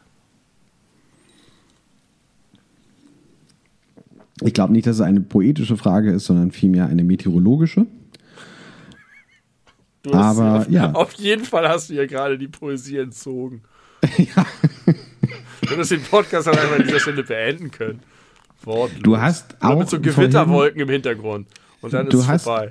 Aus meiner äh, metaphysischen Esoterik hast du auch Psychosomatik gemacht. Jetzt kann ich dir auch mal direkt die Romantik aus deiner Frage rausreißen. Das ist nur fair. ja, aber trotzdem, sehr gute Frage, sehr hübsch. Äh, alle drüber nachdenken. Äh, ich tue es auch nochmal und dann werden wir in der nächsten Folge, ich schreibe das direkt auf, sonst vergessen wir das, werden Wolken kleiner, wenn es regnet. Es ist in der Handy-Notiz verewigt, das heißt, wir werden es nicht vergessen. Äh, Ich kann dir kurz so ein, zwei Sachen sagen, über die ich so in den nächsten Folgen mit dir reden möchte. Bitte. Äh, kleiner, kleiner Ausblick. Äh, Sternzeichen paar- wolltest du, schon vor Ewigkeiten haben wir noch auch dafür brauche ich aber ein Buch, was jetzt schon nicht mehr da ist. Das äh, habe ich aber, das steht hier auch noch drin. Äh, ich habe noch ein paar äh, Fotos von Farbtöpfen, wo ich möcht, möchte, dass du die Farbe zur, zur Beschreibung errätst. Das kommt noch. Dann möchte ich, da kannst du dich schon mal darauf vorbereiten, äh, dass du mir, und zwar ganz ernsthaft und gar nicht so kokett, wie man das meinen könnte, beantwortest, was ist der ganz konkrete Unterschied zwischen Lobbyismus und Korruption? Und Thema Hörspiele. Darüber möchte ich auch gerne mit dir reden. Alles Oh. gut. Alles gute Sachen, Alles ne? Da haben wir schon was zum drauf äh, freuen. Das nächste Mal äh, nehmen wir auf, wenn ich dein Nachbar bin. Zum Da ersten Mal, seitdem wir uns kennen, freue ich mich auch drauf. Ähm, und damit haben wir eine sehr ernste, wie angekündigte 106. Folge abgeliefert. letzte ernste Folge des Belebu Podcasts. Genau, genießt sie nochmal. Und wenn ihr euch zwischendurch langweilt, genießt auch das. Äh, so wie ich einst, als ich in Indien war, äh, beziehungsweise als ich aus Indien zurückkam, es genossen habe, nachts zu frieren. Oh, sehr schön. Hübsch, ne? Doch wieder poetisch geendet. Also hören wir uns in zwei Wochen wieder. Und bis dahin gehabt euch bitte wohl.